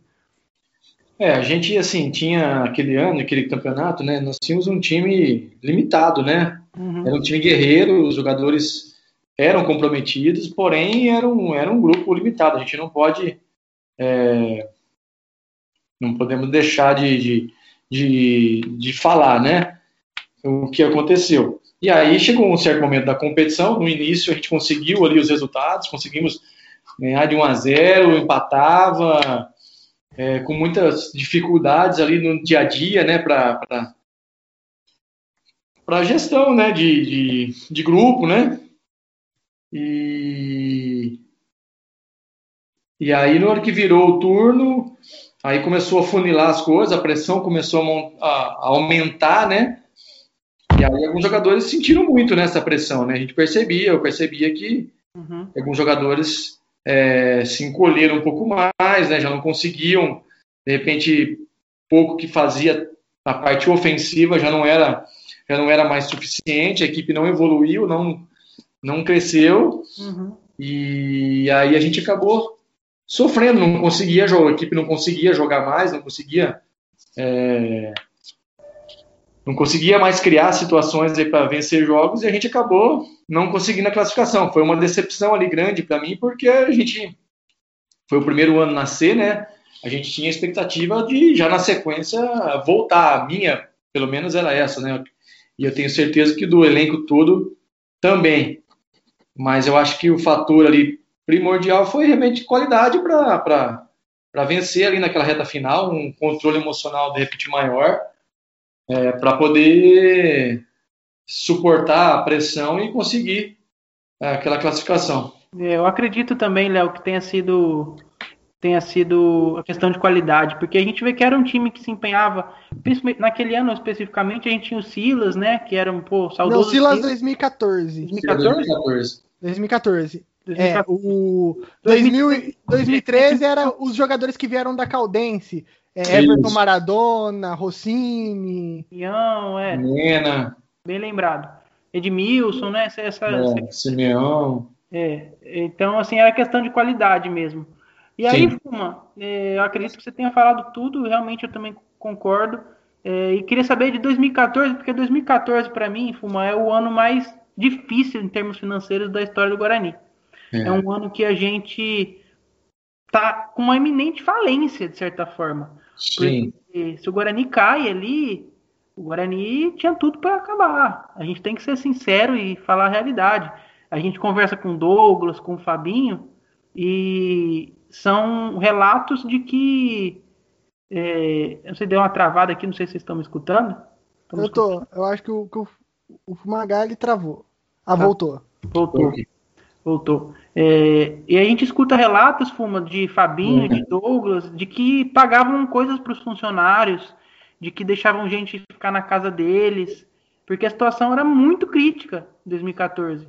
Então, eu queria saber mais, de, mais do que campanha, que a gente sabe que foi difícil, né, dentro das quatro linhas, eu queria saber a cabeça do Fumagalli naquele ano, até para ficar no Guarani. Né? Eu acredito que você prestes a pensando já em aposentadoria de certa forma, é, como é que estava a sua cabeça? Pô, vou ficar no clube ainda, com tudo isso que está se passando, atrás do salário, presidente, é, presidente prestes a, a, a, sair e funcionário passando dificuldade. Como é que estava a sua cabeça como pessoa e como atleta naquele momento? Então, esse ano eu, eu, eu terminei aquele ano de 2013 jogando, né? E 2014 eu estava com muita, assim, muita vontade de jogar, estava muito motivado, estava com muita, muita gana de ganhar, né? Uhum. E, e aí teve a dois, enfim, a, na, nesse campeonato eu concordo contigo que foi vivi isso, vivi isso lá dentro, né? Na pele foi o ano mais difícil com certeza. As dificuldades foram enormes, mas eu não podia abandonar o barco naquele momento, eu não podia sair de cena no momento de maior dificuldade do clube.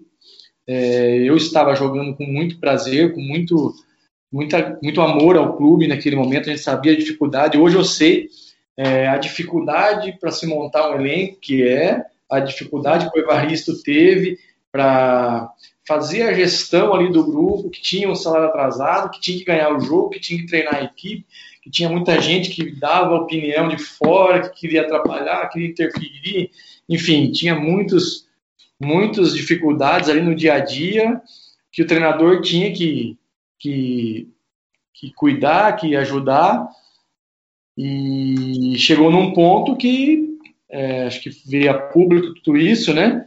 É, os jogadores queriam fazer greve, a gente estava numa situação muito difícil. O Álvaro é, tentando dar um jeito, tentando arrumar, tentando arrumar recurso para pagar os atletas. E ali foi o auge, realmente, o auge da crise. A gente, os jogadores queriam fazer greve e alguns tinham razão. Ah. Tinha, alguns, não todos, né? Tinham razão para isso, mas eu naquele momento, com, junto com alguns jogadores, a gente entendia que a gente estava numa situação muito delicada, a gente precisava jogar para sair daquela situação.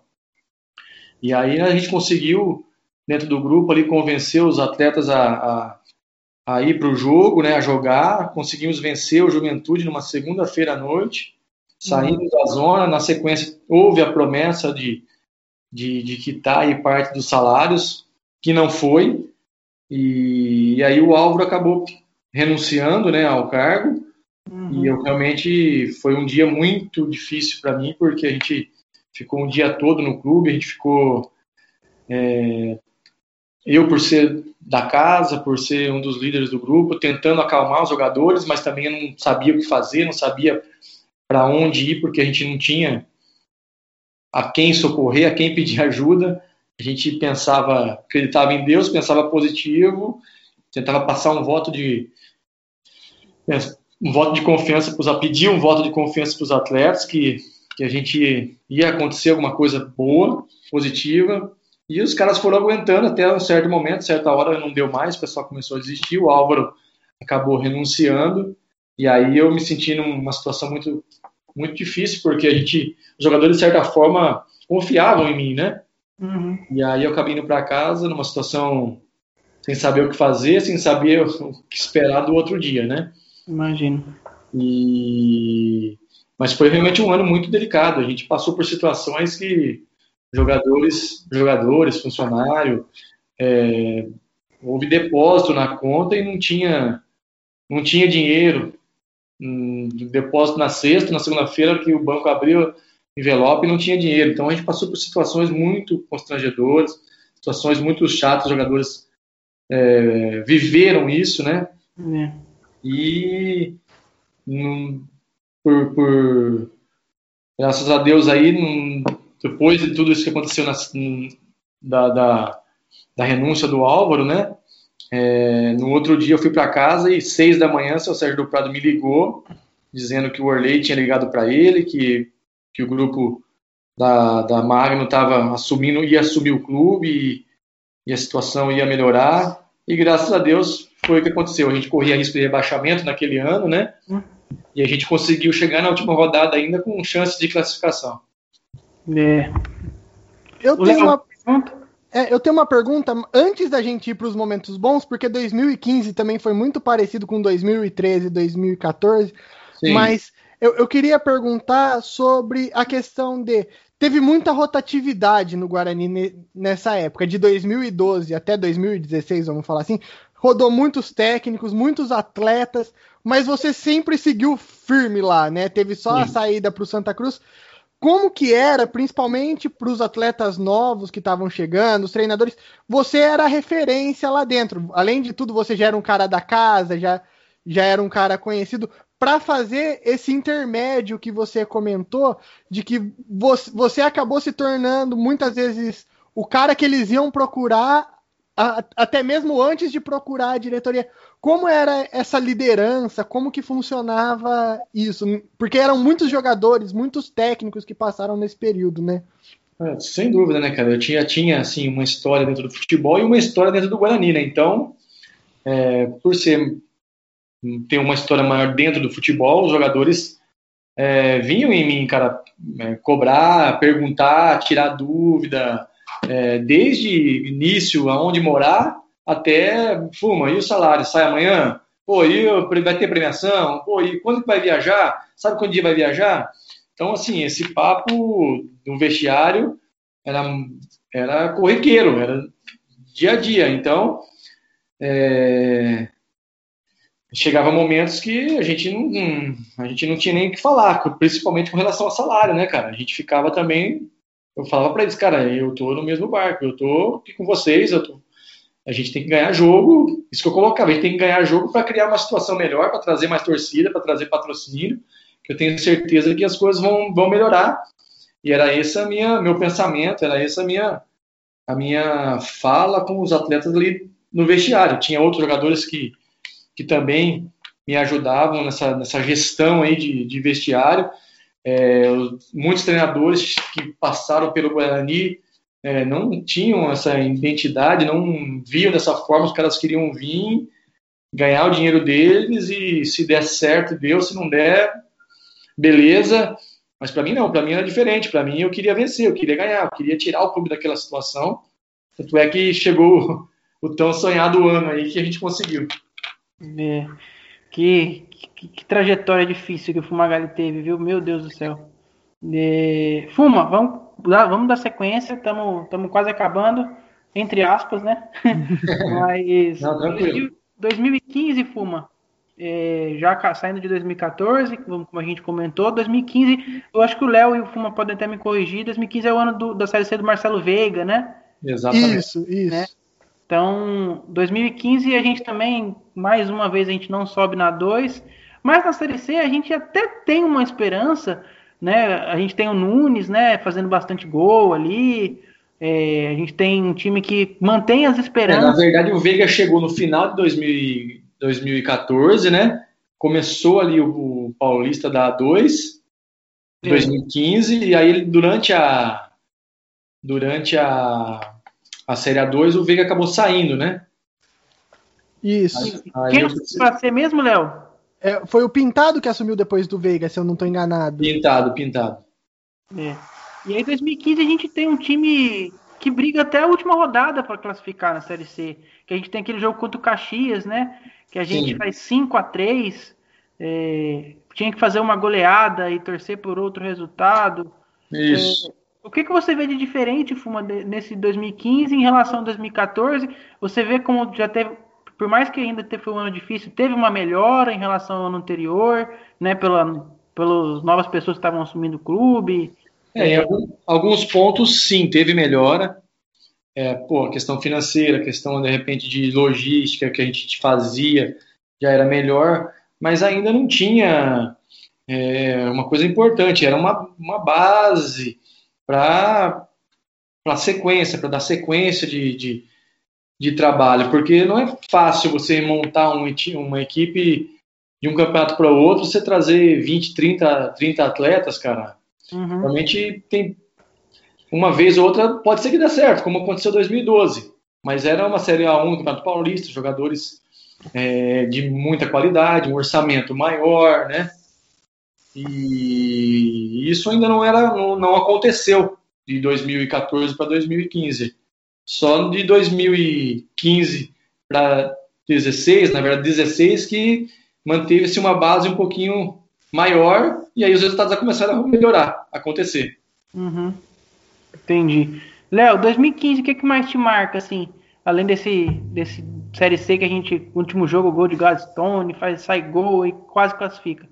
É, uma coisa que eu lembro, porque eu Esse tava nesse. Fiz hat-trick, se eu não me engano, né? É, é. Você fez um golaço de falta, que foi é. um dos, dos, dos, gols mais bonitos que eu vi contra o Caxias. Verdade, foi, verdade. foi um dos gols mais bonitos de falta que golaço. eu presenciei. Então, assim, esse jogo contra o Caxias, para mim, foi marcante porque, além de tudo, foi um, gol, um jogo de muitos gols, né? Então, assim, mesmo não classificando um jogo que é 5 a 3 acaba ficando marcado. E aquele gol de falta, o, tanto o gol que o Fumagalli fez a nosso favor, quanto o gol que o Douglas Parker, se eu não me engano, fez para o Caxias, foram hum. dois golaços de falta, assim, que eu tenho na, na, memória. Foi. Foi, Foi dois golaços mesmo, no gol do. Inclusive, tem uma, uma. No gol do placar, né? Uma mensagem do Thiago aqui que ele fala do, do Thiago, nosso amigo de Bugcast, que ele fala contra o gol de falta contra o Barbarense, né? Eu não lembro que ano foi esse, eh, Léo. Acho que foi 2015. Foi 2015, né? Se eu não me engano, foi na A2 de 2015. É, foi um golaço, que foi nesse gol do placar também. Fiz dois gols de falta nesse jogo. É, o Thiago, o Thiago falou que mandou um abraço para você, é um amigo nosso aqui do Bugcast, integrante. Mandou um, um abraço. abraço Thiago. Aqueles, aqueles gols de falta contra o Barbarense. É, bom, passamos 2015 vamos, vamos para a fase boa, graças a Deus. Chegamos na glória. é, a gente vai, vamos para 2016. É, por incrível que pareça, a gente não, não faz também uma campanha tão boa na série A2, né? A2, né? né? Mas aí acontece reviravoltas, tem Magno assumindo o clube de vez, né? Trazendo o Chamusca é, a gente começa a montar uma equipe cascuda, traz peças importantes, como o Auremir, inclusive estava aqui com a gente final de semana retrasado, falamos bastante desse ano. Amaro, é, Ferreira, né? Ferreira, Pipico, Pipico. Enfim, bastante gente qualificadíssima, né? Algumas apostas, né? Edinho vem do Fortaleza. Alex, Alex Santana. É, exatamente. A gente forma, uma equipe muito boa, inclusive muitos jogadores depois daquele ano se foram renderam muito, né? Fora do Guarani. Sim. Então, Fuma, quando você chega e vê aquele elenco sendo montado, 2016, Chamusca fazendo o trabalho dele, podendo montar, ter liberdade para montar a equipe que ele queria você já vê assim, ah, o, o negócio começou diferente. É, a gente tem que valorizar demais o trabalho do, do Chamusca, cara, porque ele muitos naquele, naquele depois daquela série A2 é, queriam até que eu saísse, né? Queriam a minha saída. Não, não torcida, eu falo dentro do clube. E, e aí ele foi um dos caras que falei, não, calma, calma, deu. Uma galera importante, pô, conhece o clube. Rodrigo Pastana também é um cara, foi um cara importante nesse processo. É, ele conhece o clube, é, tem qualidade, tem, tem identificado com a torcida, enfim. O Chamusca foi muito, muito importante todo esse processo, como o Pastana, volto a dizer. E aí o time começou, começamos a treinar, é, pô, eu vi que tava ficando legal, meu. Pô, você trouxe o, você trouxe o Ferreira, você trouxe o, o Amaro, é, jogadores para dividir essa liderança comigo também de vestiário, né, cara? Pra, o Zé Antônio também foi um cara importante, é, o Pipico foi um cara importante. Enfim, a gente conseguiu trazer os caras é, mais jovens, né? Criamos ali uma, uma, uma identidade realmente de família, como foi o ano de 2012. Pô, a gente fazia aniversário, tinha aniversário de algum filho de alguma de algum de alguém, pô, eu convidaria todo mundo. Ah, não ia 100%, mas ia 90% do, do, do, das famílias iam.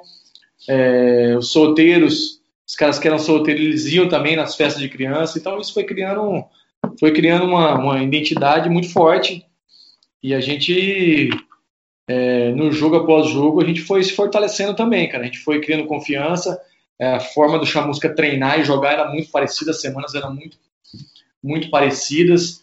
E os jogadores se entregavam ao máximo. A comissão dele fantástica, o Roger, uhum. é, o Caé na época era, era, o, era o auxiliar dele, o Rafinha, que era o preparador, os caras jogavam para cima, sabe? Caras positivo, e isso criou uma energia muito positiva dentro do, dentro do grupo e a gente foi chegando.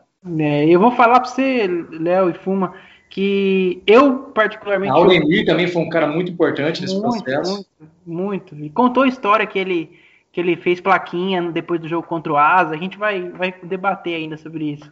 É, é, tava falando que eu não acreditava nisso, Léo e Fuma, porque 2016 é, a gente começa o ano também tão espalhafatoso, de certa forma. A gente traz umas figurinhas, né? Caça-rato, é, Max, e a gente pensa, nossa, vai ser mais um ano mais do mesmo do que foi de 2013 a 2015. Vai ser mais a, a mesma coisa. E não é, né? É, a gente toma. Até porque na época que o Chamusca chega, a gente, fazia, a gente escutava até piada, né, na, nas redes, falando: ah, o Guarani ia anunciar o Péricles Chamusca e anunciou o Marcelo Chamusca. É, né? A fase era tão ruim que até isso aconteceu. Mas graças a Deus deu certo né, Léo? E a gente fez essa campanha maravilhosa, que a gente vai começar os detalhes agora desses jogos aí, que a gente comentou com o Auremir e vamos comentar com o Fuma agora. Eu tenho uma pergunta para iniciar a falar dos jogos, que hum. desde o primeiro jogo já começa a sair gol de cabeça em cruzamento de falta. Se isso era treinado, se era um pedido de, do Chamusca para treinar, ou se era, como você comentou que já fazia com o Neto e com o Everton, se você tinha um combinado com o Ferreira e com o Leandro e falava, não, vamos treinar cruzamento de falta, porque vocês já se conheciam dentro de campo, o posicionamento, essas coisas, dava para ver que na hora de bater a falta, você já sabia onde eles estavam e a maioria das vezes saía gol. Então eles acabaram, inclusive, por muito tempo entre os artilheiros do, do elenco no, na temporada. Então eu queria saber se já era algo que o Chamusca pediu ou se vocês decidiram treinar, se foi algo que se pessoal ah, dá para fazer, vamos, vamos entrosar isso daí. Não, era treinado e bem treinado, cara. A gente treinava bastante é, as cobranças de falta, né? Os laterais, laterais, escanteio, enfim, a gente fazia, é, criava jogadas, é, criava situações ali dentro da área. O Ferreira e o Amaro têm um tempo de bola fantástico, os dois. É, eu tinha a cobrança, a bola parada muito boa. Então eu acho que casou bem, né? Eles tinham tempo de bola bom. E aí o Chamusca, inteligente como ele é, ele começou a imaginar, criar as jogadas, criar algumas situações. E eu acho que o Amaro fez cinco ou seis, o Ferreira também quatro ou cinco durante a competição. Realmente eles fizeram, nós fizemos muitos gols de bola parada, até um dos gols do, do, do jogo do Asa, do acesso, foi uma jogada ensaiada, nós fizemos e saiu o gol. É, o Amaro sai sozinho, né? De frente pro gol. Sim, e foi, foi um gol importante que, que ajudou a gente aí a, a, a alcançar o acesso. A bola parada hoje de define muito o jogo, demais, né? E, e, a gente treinava aquilo bastante. No véspera do jogo, dois dias antes, a gente é, só fazia isso. A gente treinava escanteio, escanteio do lado esquerdo, escanteio do lado direito, bola parada no meio centralizada e eu sempre na bola parada e sempre procurando os dois ali dentro da área.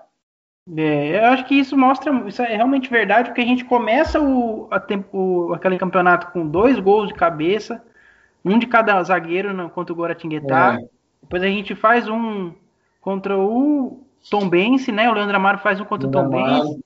Depois a gente tem os gols em todos os jogos do mata-mata, contra todos os adversários, teve gol de cabeça. É, contra o Macaé nós fizemos também, contra. É. É... Foi a campanha inteira. Foi. Foi a campanha inteira. Foi uma bela de uma arma. Aí, Fuma, a gente vai chegar naquele momento que, que a gente, você acredita, a gente comentou muito com o Auremir na semana passada sobre qual momento que vocês viram que dava para classificar. Então a torcida já está meio que por dentro desse bastidor, dessa união do grupo. Mas eu queria saber de vocês, mais particularmente em relação aos jogos do mata-mata. É, qual foi o sentimento de fazer uma maravilhosa campanha de primeira fase, né? É, o Auremir falou, parece, né? é, parece que foi fácil, mas não foi. Realmente a gente sabe que não foi, mesmo classificando com uma rodada de antecedência.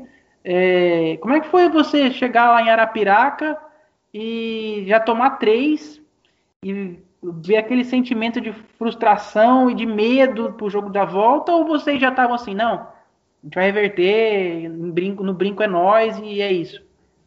É, realmente foi, esse jogo foi um jogo é, era diferente para o clube, para nós também. A gente é, primeiro mata-mata do Guarani, né? Sentia isso, né, da importância, né, da, daquele jogo e, e, nas nossas conversas eu principalmente falava, né, da importância de, de marcar a história nossa dentro do clube com, com aquele acesso. É, ia ser não só para mim, ia ser importante para todos na, na sequência da carreira de todos, né? E foi, né? E com certeza próprio Marcelo Chamusca abriu uma porta gigante depois daquele acesso. Uhum. Hoje está no Botafogo do Rio, né? É, outros jogadores, o próprio Auremir que esteve aqui, está jogando Série A, depois teve uma carreira fora do país. Então, assim, a gente chegou para o jogo muito confiante, é, muito, muito forte, né, em todos os sentidos. Uhum. E, e aí nós ficamos, eu lembro que nós chegamos, ficamos em Arapiraca, nós fizemos uma reunião só nós jogadores, antes do, do, antes do jogo, e aí eu, o Amar, nós falamos da importância, né? Que era marcar gol fora, era é, fazer o resultado fora de casa para a gente só definir dentro de casa, né? E aí, no dia do jogo, nós descemos para Arapiraca, né? Nós ficamos em, em, nós ficamos em Maceió, um, dois dias antes, depois no dia do jogo nós descemos. E aí, no jogo, logo de cara, fizemos 1 a 0 pô, era tudo que a gente imaginava, né? Tudo, tudo que a gente tinha treinado, pensado, estava acontecendo. Só que aí a gente desligou, de repente perdeu um pouquinho da concentração, os caras cresceram no jogo, começaram a impor um ritmo forte, a gente acabou tomando três gols e poderia até tomado mais. O Leandro, o Leandro aquele jogo salvou a gente, pegou bolas incríveis, né? Uhum. E, e aí, a hora que nós descemos para o vestiário, eu fui um dos primeiros a falar que não tinha acabado, que era, foi o primeiro jogo, que a gente estava vivo, os caras estavam tristes, mas eu estava muito forte, estava muito focado, o Chamusca também, o Pastana, eu lembro também chamando os caras, levantando os caras. Uhum. Entendeu? Cabeça erguida, vamos voltar para vamos, vamos jogar em casa agora, com a coisa da torcida, vamos reverter, né, vamos virar. Então nós começamos a fazer o trabalho ali. E aí, pô, graças a Deus, nós voltamos pro brinco, viemos viemos para casa e, e deu no que deu, né? Deu no que deu. E eu, e eu já tinha comprado antes do jogo de ida a minha passagem para Campinas, porque eu moro em Fortaleza, né? Sim. É, todo mundo sabe. E já tinha comprado a minha passagem para Campinas. Na hora que a gente toma o 3 a 1 eu, pelo amor de Deus, pelo amor de Deus, né? mas eu vou, eu vou. E foi, deu essa alegria aí, Eliandro fazendo dois gols. Nossa, foi, foi demais. Foi incrível, cara. Foi incrível. Leozinho, detalhes do, do jogo do, da volta. O que, que você pode falar? Não, do jogo da volta só a, a expectativa, né? Porque no jogo da volta, mesmo perdendo lá, eu, como torcedor, estava confiante. E começar fazendo um gol logo cedo, o gol de cabeça, apesar do segundo e do terceiro terem saído mais tarde, mas o, o gol do, do Leandro Amaro era aquele gol que nem a gente comentou antes que a gente esperava. Saiu uma falta perto da área, a gente já esperava que ia sair um. Perigo de gol, né? É. Pelo menos perto ia passar. Sim. E aí, e aí foi. O gol do. O primeiro gol foi o que deu mais esperança para mim, pelo menos, e depois acabou vindo a, a classificação. Agora a gente vai entrar num outro problema que foi a viagem para Natal, né? Nossa senhora. Uhum. Nossa. Como que foi para você, como um atleta experiente que já, já tinha passado por muitas coisas, a, aquele 4 a 0 o que, que passou na, na sua cabeça depois do jogo? É. Como que foi o. Deixa eu só fazer uma ressalva desse jogo, Fuma, só para você ver o peso dessa responsabilidade.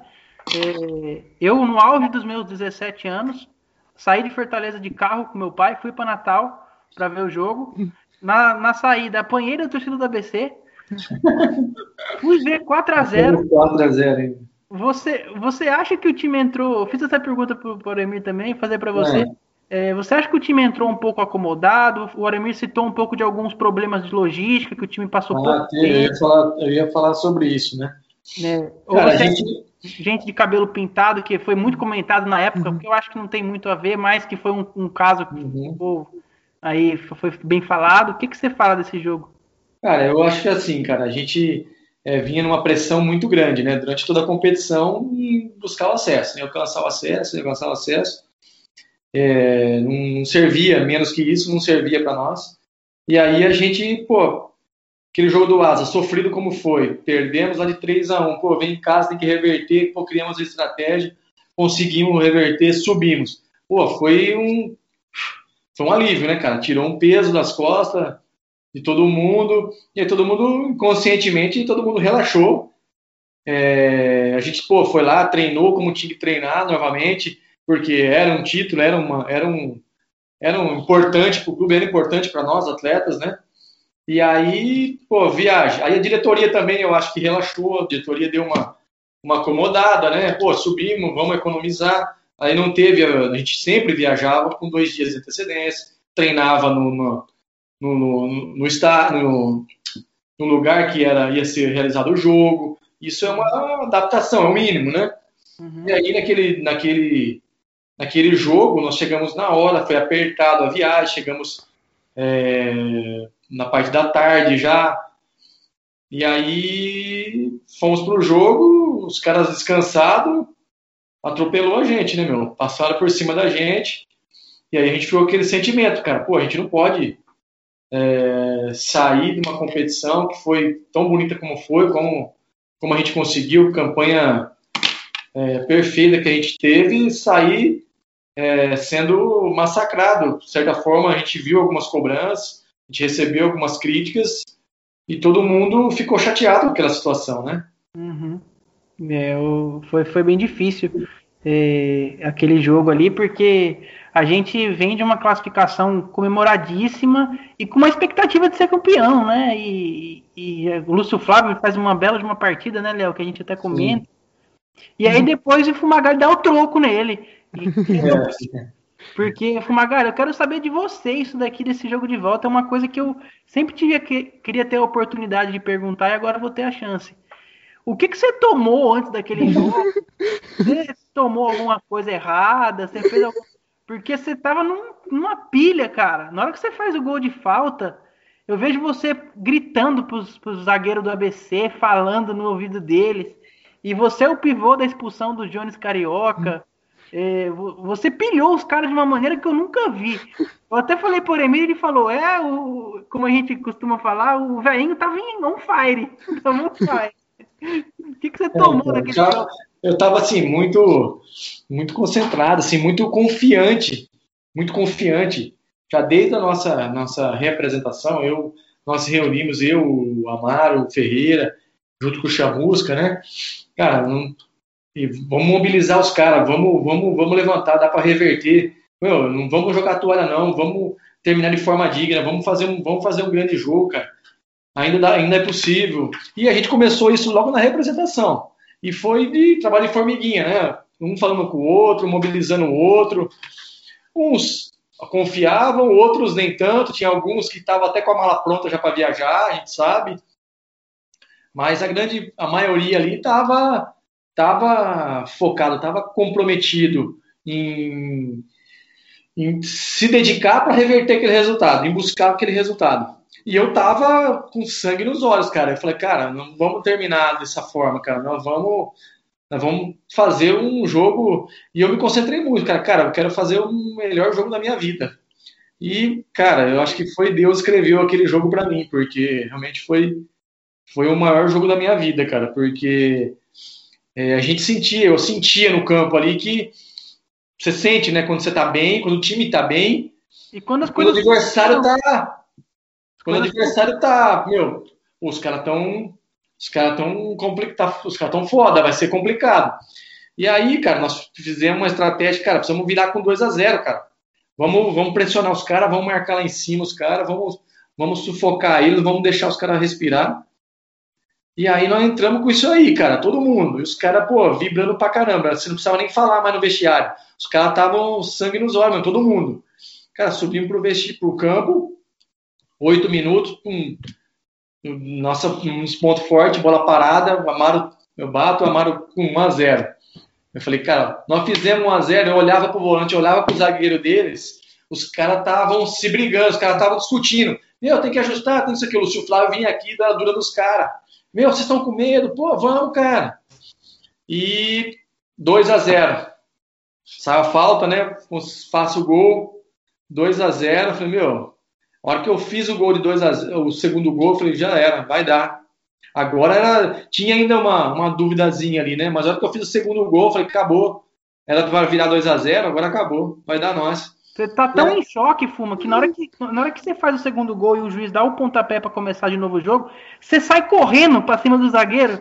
Esse lance é. é, é Verdade, cara. Eu xinguei ele, cara. É, eu, é xinguei, cara. eu xinguei ele, eu falei alguma coisa para ele porque no jogo lá, os caras tirou onda com a gente, né, meu? É. O Aremir falou para mim que você falou, toca a bola agora aí, toca a bola. Exatamente, cara. Falei, vamos, vamos. Toca agora, fica tocando bola, porque lá os caras começaram a tirar, tirar onda com a gente, começaram a tocar, fazer gracinha, né? Virava, virava o rosto, enfim. E aí, pô, pressionamos os caras, era pressão, chutei uma, bati uma falta na trave, né? Teve o lance da expulsão, o cara perdeu a cabeça. Uhum. Ele perdeu a cabeça porque os caras já estavam desequilibrados, né? E a gente sentia isso uhum. dentro de campo. E aí, terminou o primeiro tempo 2 a 0 até na parada do ali, alguém me para para dar entrevista, várias rádios ali e tal. Eu falei, não, não vou falar, não vou falar. Foi uma das poucas vezes que eu não dei entrevista. Uhum. Desci, descemos pro vestiário. Pilhado. Aí, pilhado, todo mundo pilhado, todo mundo com sangue nos olhos. Falei, vamos ver, vamos, vamos, vamos fazer o gol, vamos virar. Chamusca, pô, não tinha nem o que ele falar quase, né, cara? Porque o time que o time tava, ele tava sentindo também que, que ia dar. E aí a gente volta, com três minutos eu já faço 3 a 0 Nossa. Fuma, deu tudo certo, hein, Fuma? No último, no, no, seu terceiro gol, a bola bate em você, bate na perna, bate no seu. Abençoado, né? Só tem que agradecer a Deus, cara. Nossa, tava. Cara. É realmente... porque você merece, de tudo que você passou. Isso aí foi Deus. É, exatamente. Foi, Deus escreveu esse jogo para mim para para realmente consagrar em minha trajetória. Eu sonhava demais, eu imaginava demais é, recolocar o Guarani, ajudar a colocar o Guarani na Série B. Foi aonde eu encontrei e Deus foi generoso demais. Foi bom demais, foi fantástico. Ainda sobre os seus gols, eu tenho uma pergunta que, que eu tenho, sempre tive essa curiosidade. Qual, qual que foi a sensação depois de rever os gols? Aquela narração do Jorge Igor. É de arrepiar pra... até hoje, cara. Até hoje eu, eu me arrepio, cara. Eu vejo, até às vezes também me emociona, porque é, o cara narra ali com, com. O cara parece sente o negócio, parece que tava dentro de mim o negócio, né? Então realmente me emociona demais. Até hoje, né? Eu mostro para meus filhos, meu Gabriel tava no estádio, inclusive, o Gabriel acompanhando. Realmente foi, uma, foi, um, foi um domingo à noite inesquecível. É, e um tempinho depois o Barcelona quis imitar o Guarani fazendo 6x0. é verdade, teve até uns memes aí comigo, com o Messi, né? É, foi, foi épico. Fuma, agora para fechar 2016, você já viu invasão maior do que aquela da, do Guarani em Varginha na final? Não, não, não vi, cara. Foi, pô, foi bacana, cara. Pena que não terminou como a gente queria, né, cara? A gente. Eu acho que o, o jogo em casa acabou nos, nos, prejudicando demais, né? Se a gente tivesse vencido em casa, conseguido um resultado 1 x 0 sair um pouco mais tranquilo pro jogo. Sem dúvida, sem dúvida. Mas foi muito bonita a festa que a torcida fez, sabe? Foi foi foi legal demais, cara. Foi uma experiência muito E como é que você fez para segurar o Ferreira naquele jogo? Rapaz, foi duro, cara. O, cara, o negão tava bravo, cara. Puta merda, cara. Foi Ferreira do céu, cara. Você já tinha visto alguma coisa parecida com aquilo? Não, não, não tinha visto, cara. Ah, o Remir tomou ipom dele, caiu foi, de cor. Foi todo mundo, cara. Todo mundo agarrou em cima dele lá, meu. Calma, meu. A gente não segura, eu acho que ele teria pegado aquele árbitro de porrada, cara. foi, foi sensacional. Bom, como o tempo já tá longo aqui, pro Fuma já atendeu muita gente. Vamos pular 2017. Vamos pular 2017, por mais que tenha sido um ano é, que a gente poderia falar que não teve, não manteve a mesma coisa de 2016, mas vamos para 2018, que é a conquista também. Porque Fuma, a gente vê na, na, na, mídia, a gente lembra que você até queria terminar a sua carreira com algum feito, né? Ou Sim. subindo o Guarani para a Série B. Aí você pensa em parar depois que o Guarani sobe para a Série B, mas ainda fica aquele gostinho de, do Paulistão, né? Quero colocar na 1. É exatamente isso. Assim, eu estava me sentindo muito bem aquele ano de 2016. Uhum. Eu tinha, eu sentia que 2017 eu tinha totais condições. Eu, pô, eu estava muito, me sentindo muito bem e gostava demais do que eu fazia, do que eu treinar todo dia, me, sabe, me se concentrar, me preparar para os jogos, enfim, aquela rotina de jogador de futebol. E 2017, no final de 17, eu pensei, cara, eu, é, tem mais, a, mais, um, mais uma A2, ou podia parar agora. Só que ah, 2017 foi muito intenso, né, cara? Aquela reta final, a gente brigando para não cair, era uma pressão, uma pressão danada. A gente, pô, todo jogo jogava, já ia para concentração. Eu não consegui desacelerar, cara. Aí eu fiquei, cara, naquilo, naquela pulga. Falei, não, não posso parar dessa forma. Uhum. Acho que eu consigo ainda é, ajudar e curtir esses últimos momentos, porque eu não consegui curtir aquela reta final de aposentadoria, né? Uhum. E aí veio o Diniz, ele me ligou, falei, cara, conto contigo, vem aqui, meu, acho que você pode ajudar ainda, você vai ajudar tal. E aquilo do Diniz me motivou a, a uhum. me sentir importante ainda, né? Uh, eu falei, cara, eu vou, vou, eu vou. Aí fizemos um contrato com até, até o final da Série A2. E aí o Diniz acabou saindo, né? A gente acabou. É, o Humberto acabou sumindo, assumindo, né? Aconteceu a melhor coisa que poderia acontecer. Humberto, um cara sensacional aí, viu? Sensacional, sensacional. Como pessoa e profissional, né? Os dois. E aí o Humberto assumiu, a gente deu apoio total para ele. O elenco é, se fechou demais com ele, a gente conseguiu. É, o acesso, né? E era um, era um sonho meu, era um objetivo que eu tinha. E um dos motivos até de ter continuado era esse, era ajudar ali a, o Guarani retomar a Série A1 do Campeonato Paulista, depois de tantos anos fora. E a gente conseguiu.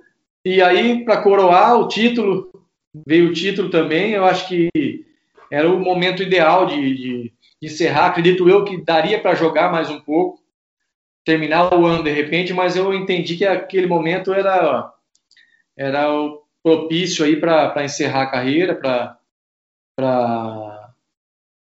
mudar aí o, mudar o ciclo, né, ir para um outro ciclo da minha vida. Uhum. E e assim, só agradecer a Deus porque realmente foi como eu imaginava, como um dos melhores sonhos. Título, acesso, é, pude curtir aquele campeonato paulista, é, ficar mais leve, né, cara? Eu não, não, gostava de ficar no banco, e eu, fiquei no banco em muitos jogos é, daquele campeonato, muito em função disso, aceitei aquela, aquela condição uhum. para me desacelerando e curtir os momentos, e curtir o hotel, e curtir o, o treinamento, uhum. o alongamento final, o treino físico. Então, assim, eu aproveitei ao máximo do futebol e eu saí de cena com dever cumprido. Eu acho que eu... E aquele time tava jogando fino, né, Fuma? Tava jogando demais. Tava jogando demais. O time encaixou, o Humberto conseguiu dar, dar liga ali pro time, os caras estavam realmente. Se a gente parar é... para pensar, são jogadores até que. Ou, na época a gente não tinha essa dimensão, mas jogadores que não são de A2. É, a gente tinha Nazário, a gente tinha Bruno Mendes. É, jogador. Jogando muito, assim, era um belo de um time. E aí você encerrar a sua carreira levantando uma taça no Guarani depois de tanta dificuldade é muito bom. É uma, uma cena que marca, né, Fuma? Ah, marcou demais, né, cara? Marcou demais. Aí eu acho que, como eu disse, encerrei um ciclo para começar um novo ciclo. Eu tenho uma, uma pergunta. Na verdade, assim, você passou por momentos difíceis comparado com outros grandes jogadores dentro do Guarani, mas você conseguiu um feito que poucos jogadores, até nos momentos bons do Guarani, não conseguiram, que você disputou três finais, ganhou um título, mas disputou três finais de campeonatos de, diferentes e além de tudo entrou para a história como um dos maiores artilheiros do, é. do Guarani. Então, assim, é, você acha que por to de toda a carreira, que a sua carreira foi muito, muito vitoriosa, tudo, mas que esse final de carreira, apesar de ter passado momentos difíceis, chegou a ser o seu momento de auge, de, disputando várias finais, fazendo diversos gols, jogos épicos, é, como foi o 6 a 0 che Chegou a ser um momento de auge, um, um, jogador assim mais velho, mais de 30 anos, jogando o, fino da bola, vamos dizer assim? Olha, eu acho que pela idade assim, eu, eu, acho que foi um grande momento, uma grande fase. Eu não posso reclamar de nada. Eu acho que eu joguei muito mais, um nível muito mais alto é, em 2000, 2001, por exemplo, no esporte também, em 2006, 2007. Mas com 34 para 35, eu acho que eu joguei num nível muito alto no Guarani, num nível muito bom, numa fase muito é, muito boa. Então, assim, eu não eu saí de cena com o dever cumprido. Eu acho que eu eu pude fazer o meu melhor, me dar o meu máximo é, por todos os clubes que eu, que eu joguei, que eu defendi, mas para o Guarani foi, foi mais, foi especial, né? Guarani, até tem uma frase que eu falo, nasci bugrino, mas com certeza vou morrer bugrino, uhum. por tudo que eu vivi aí dentro, foi muito intenso, tudo que, que, se passou, como você disse, foram três finais, né, de, de competição, foram momentos bons, momentos ruins, e, e esse carinho, esse reconhecimento que eu tenho hoje foi por tudo, foi por tudo isso que eu consegui fazer aí dentro da minha trajetória dentro do clube. Sou plenamente grato ao clube, ao Guarani, à torcida, enfim, a Deus por tudo que, que fez aí na minha carreira. É, e o Guarani e os torcedores são gratos a você, pode ter certeza disso. Obrigado. O maior ídolo recente do Guarani, isso eu afirmo com todas as letras. É, bom, para a gente encerrar aqui o, a linha do tempo e já partir para as partes finais.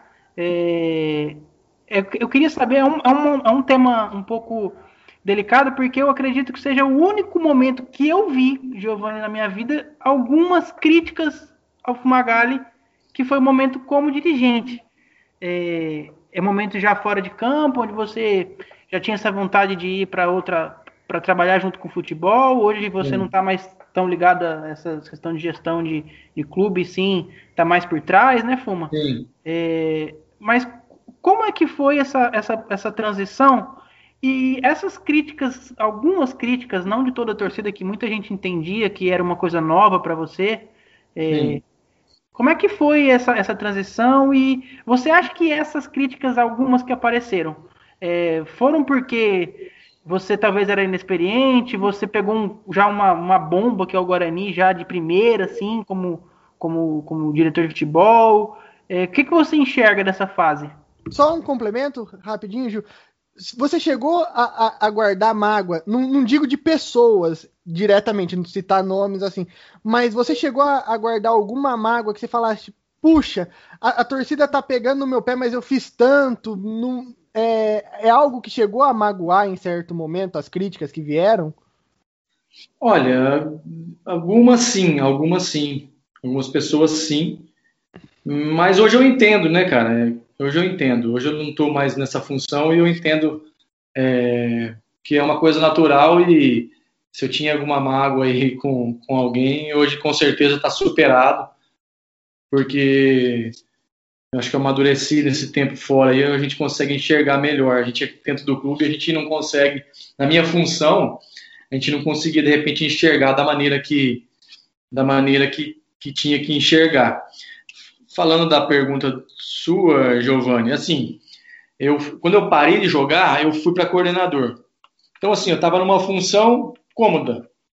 É, no dia a dia do clube, acompanhando os treinamentos, enfim, ajudando ali o Humberto, que era o treinador, uhum. que tinha sido meu treinador, né? E aí, no final daquele ano, estava tendo um processo político no clube, vocês sabem bem, uhum. e acabou saindo uma, uma uma empresa, acabou vindo a outra, a gente. É, e eu no meio de tudo isso, né?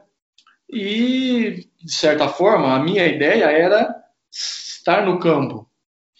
Só que aí, no final do ano, o presidente me convidou, eu e o Gabriel, para a gente ajudar na montagem do elenco, porque estava muito em cima já, não tinha jogador, tinha cinco, seis jogadores, né? Uhum. E aí eu pensei, refleti e com toda a boa vontade do mundo, eu aceitei pensando em ajudar o clube a fazer o melhor para o Guarani. De forma alguma eu, eu ia fazer uma contratação, ou ia ajudar, ou ia montar a equipe para atrapalhar. Eu queria o melhor. Uhum. É... Só que, assim, sem ter a experiência que eu tenho hoje, por exemplo, se tivesse uma função como essa. Uhum. Eu aceitei o desafio, conversei com a minha esposa, aceitei o desafio e, cara, vamos, vamos trabalhar. Só que já tinha um treinador contratado, já tinha. É, já tinha um planejamento já caminhando, né? E eu e o Gabriel pegamos o carro já andando. E a gente foi. O Marcos Vinícius acabou entrando junto com a gente, veio junto com a gente, né, cara? E a gente, na melhor vontade do mundo, para ajudar o clube, nós colocamos a nossa cara. E aí as coisas como começaram a não acontecer, acabou vindo críticas para cima de mim. Uhum. Até, até algumas eu entendia natural, de algumas pessoas eu acabei é, não entendendo, porque eram pessoas que, que de repente poderiam entendem um pouco mais aí do, do futebol, mas realmente uhum. pegaram um pouco pesado comigo, e isso me magoou bastante, mas faz parte, ficou para trás. É. Assim, e aí é, começou uma pressão muito grande, não sei é, se por parte política, é, eu acabei sendo vidraça, né? Uhum. E aí a gente acabou. Acabei saindo do clube no, em 2019 uhum. e foi de uma forma que eu não esperava, de certa forma, apesar de é, os resultados não serem é, o ideal, mas eu acho que poderia ter sido tratado de uma forma diferente, por uhum. toda a história que eu tive como, como atleta.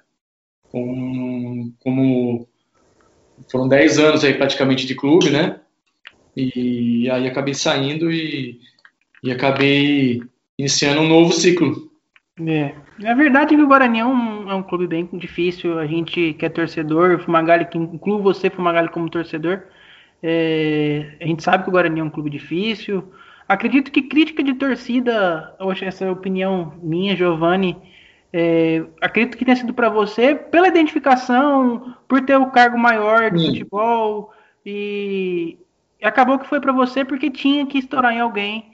e foi aconteceu. Mas eu acho que longe de da, da torcida achar alguma coisa, é questão de resultado. Resultado é, é, sabe como que é, né, Fuma? Bom, Leozinho, é, acho que a gente encerrou nossa linha do tempo. Vamos partir para as perguntas rápidas da torcida. É, bate bola, viu, Fuma? É pergunta rápida, nem precisa. Tá. Coisa rápida. Eu vou fazer duas perguntas aqui do Felipe Sobreira. Felipe Sobreira, que está com a gente lá no grupo do Zona Bugrina.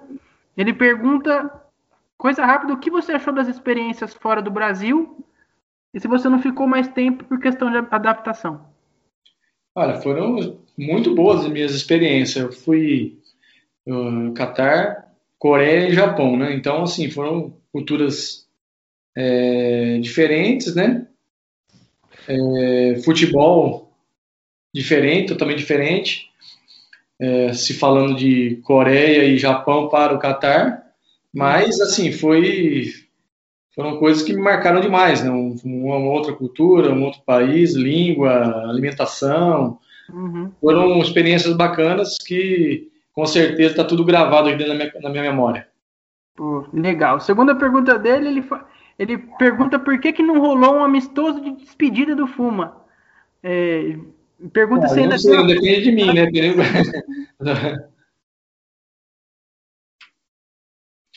não, não depende de mim, acho que depende aí do, do, do, do presidente, enfim. Uhum. Próxima pergunta, pergunta do Luca Armani. Ele pergunta qual gol de bola parada pelo Guarani você acha mais bonito e o mais marcante? É, o de bola parada, eu numeraria dois. Eu vou colocar dois, tem vários, né? Mas acho que um de pênalti contra a Ponte, no Moisés, no é. Campeonato Paulista 2012. E, e o Olímpico, né, cara? Contra o Palmeiras, realmente marcante demais. É. Em questão de estética, de beleza, assim, da plástica, de batida de falta, alguma, algum que você tem marcante? De falta, cara, ó, esse do, do esse contra o contra o ABC é muito, foi muito bonito, né? Eu acho que eu escolheria esse. Legal. Léo, o que, que você tem de pergunta da torcida aí, Léo? Não, aqui finalizou, eu fiz durante o, o programa. Aqui o Igor pergunta sobre o Vadão, a gente já comentou. Pergunta sobre o jogo da Portuguesa, a gente já comentou. E pergunta sobre 2013 também já comentamos. Bom, Fuma, para gente, a gente fechar aqui, é, a gente vai fazer aquela dinâmica que a gente falou no começo dos 11 jogadores, tá? tá. É, é uma dinâmica que a gente Isso, faz. Aqui, depois, no final, do, no final do, do, ano, a gente vai comparar os elencos de todo mundo que é convidado aqui. A gente faz 10 jogadores com você de 10, obviamente mais o é. técnico. Então a gente começa do gol e Léo vai anotando aí. Rapaz. Goleiro. Eu vou, eu vou com o Gleger. Gleger no gol. Lembrando que pode ser de qualquer time, tá? Como assim? Qualquer time que eu joguei? Aham. Uhum. Ah, tá. Qualquer time que eu... Não, então não é o Gleger, não. Então o Gleger fica para próxima. é... Fernando Praz. Fernando Praz, mais um, hein, Léo? Segunda vez aqui na lista. Segunda uhum. vez. Já estava aqui com o Aremir, né? Isso. O Aremir também escolheu ele. Nossa, rapaz, eu tenho. Eu... Bota o, o prazo no banco, pode ser? Pode ser, pode ser. Então o prazo é banco. O do 1 um é Dida. Nossa! Tá de brincadeira. Jogou com ele aonde, Fuma? Eu tinha que ter dado um tempo pra mim montar aqui a cabeça, essa seleção aí, cara. Joguei com ele no Corinthians. Corinthians, né? Bom, começou com um goleiro de Copa do Mundo. Vamos para a próxima. ah, Lateral direito. Lateral direito, cara. Lateral direito. Esse momento eu adoro que eu vejo o pessoal quebrando a Fagner. cabeça. Quem? Fagner. Fagner. Fagner jogou com ele no Vasco? Vasco. Vasco, né? E dois, dupla de zaga. É... Do Dracena. Da cena. Hum, Durval. Esporte. Show. Lateral esquerdo.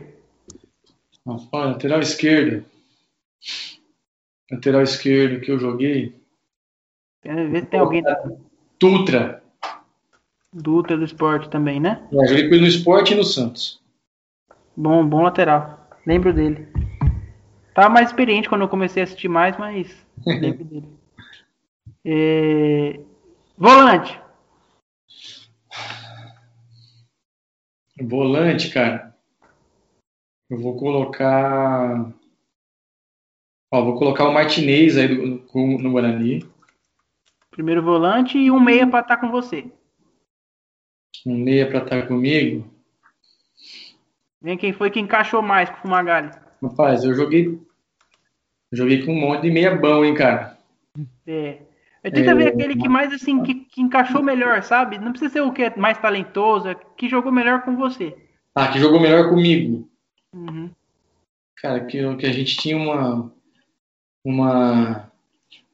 Ah, uma leitura parecida, cara. Eu, eu, eu vou colocar aí. Nossa, velho. Eu adoro essa quebra, quebrada de cabeça. Nossa, tem muito jogador bom, cara. Que eu joguei aí. Sim, que eu tive. Eu vou colocar um que eu tive mais. É, vou colocar o Danilo, cara. Que nós jogamos bastante tempo juntos, né? Uhum. Eu joguei com Ricardinho no Corinthians, joguei com Carlos Alberto Coutinho no Vasco. Foram três jogos, dois jogos, foi um pouco, né? Uhum. Mas joguei com esses caras. Mas, sim, que eu tive sequência, acho que o Danilo. Danilo? Danilo. Fechou meio campo, então. Vamos pro trio de ataque. Dois, dois pontas, dois de segundo atacante e um centroavante. É... Deixa eu pensar aqui. Centroavante, Lee Edson. Tá, tá fraco. dois pontas. Vou colocar é... dois centroavantes, tá? Tá bom. O Lietz faz de ponta aí. Dodô. Não. Eu joguei com o Dodô no Santos, no Vasco e no Americano. Será bom. Eu vou colocar o outro aí. Ponta. Que jogou no Guarani também, que é fudido, fantástico. Fabinho. Fabinho. Léo, como e é o técnico? Faltou é, vamos, o técnico. Vamos ver o técnico, vamos ver o técnico. Nossa, cara. Rapaz, até Só que no Guarani teve Carbone, Vadão e Carlos Alberto. Só aqui no Guarani. Sem contar Vasco, Esporte. Lembrando que Fumagalli tá na, tá na. Tá na seleção do Auremir e tá na seleção do. Do Douglas, que eu perguntei para ele depois em off. Também tá. Cara, eu vou, eu vou colocar. Cara, eu, o que me marcou mais, eu vou colocar o Vadão, cara. Vadão. Bom Como é que time, ficou hein? essa seleção aí, Léo? Ó, Dida no gol, Dracene e Durval na defesa, Fagner na lateral direita e Dutra na esquerda. Martinez de volante, Fumagalli e Danilo no meio, armando. No ataque, Liedson, Fabinho e Dodô. Rapaz, dá pra brigar por um título aí, hein? Rapaz, fica bom esse time aí, meu. Nossa senhora, tá maluco. Conheceu uns anos aí, uns guerreiros, hein? É. Se a gente pega todo mundo no auge, aí esse time briga por título do Brasileirão, viu? Caramba. Fácil. Briga. Fácil. Bom, é, Fuma, eu acho que eu acho que esse último momento aqui, ó, pessoal que está assistindo, a gente combinou com ele em torno de uma hora de entrevista, estamos passando de duas horas. Quanto deu aí? Duas horas. Duas horas e cinco. Deus. Foi, faltou coisa ainda, hein, meu? Nossa senhora, consegui cortar algumas coisas aqui que faltou na planilha, mas tudo bem. Isso aqui é para vocês, em homenagem ao Guarani, aniversário do Bugrão. Aproveitando meus... aqui, parabenizar né, o Bugre, tá? É, e deixa, deixa, deixa esse último momento aqui antes de finalizar. Tá. Vou mandar um recado para a torcida é, que te idolatra, é, que sabe que você acompanha. Deixa um recado para todo mundo que está acompanhando, Fuma. Bom, um forte abraço aí à Nação Bugrina, tá? A próxima aí dos 110 anos, né? Dia do 2, logo mais. E um forte abraço, que vocês sabem aí que tem um torcedor aqui do lado de fora acompanhando, torcendo aí para futebol, torcida voltar ao estádio, né? Para que eu possa voltar novamente ao brinco, acompanhar aí como torcedor agora. E fica aqui o meu respeito a todos os torcedores, a vocês, obrigado aí pela, pelo convite, obrigado aí pelo, pelo carinho de sempre. E conta comigo aí, tamo junto. Valeu. Léo, suas despedidas antes de eu me despedir do Fumo aqui? Não, eu só quero agradecer a participação dele, que foi muito especial para mim. E antes de, de terminar, só queria fazer um negócio que eu fiz muito tempo no estádio, que é o uh, Fumagalli. Uh, legal. Pô, Saudade.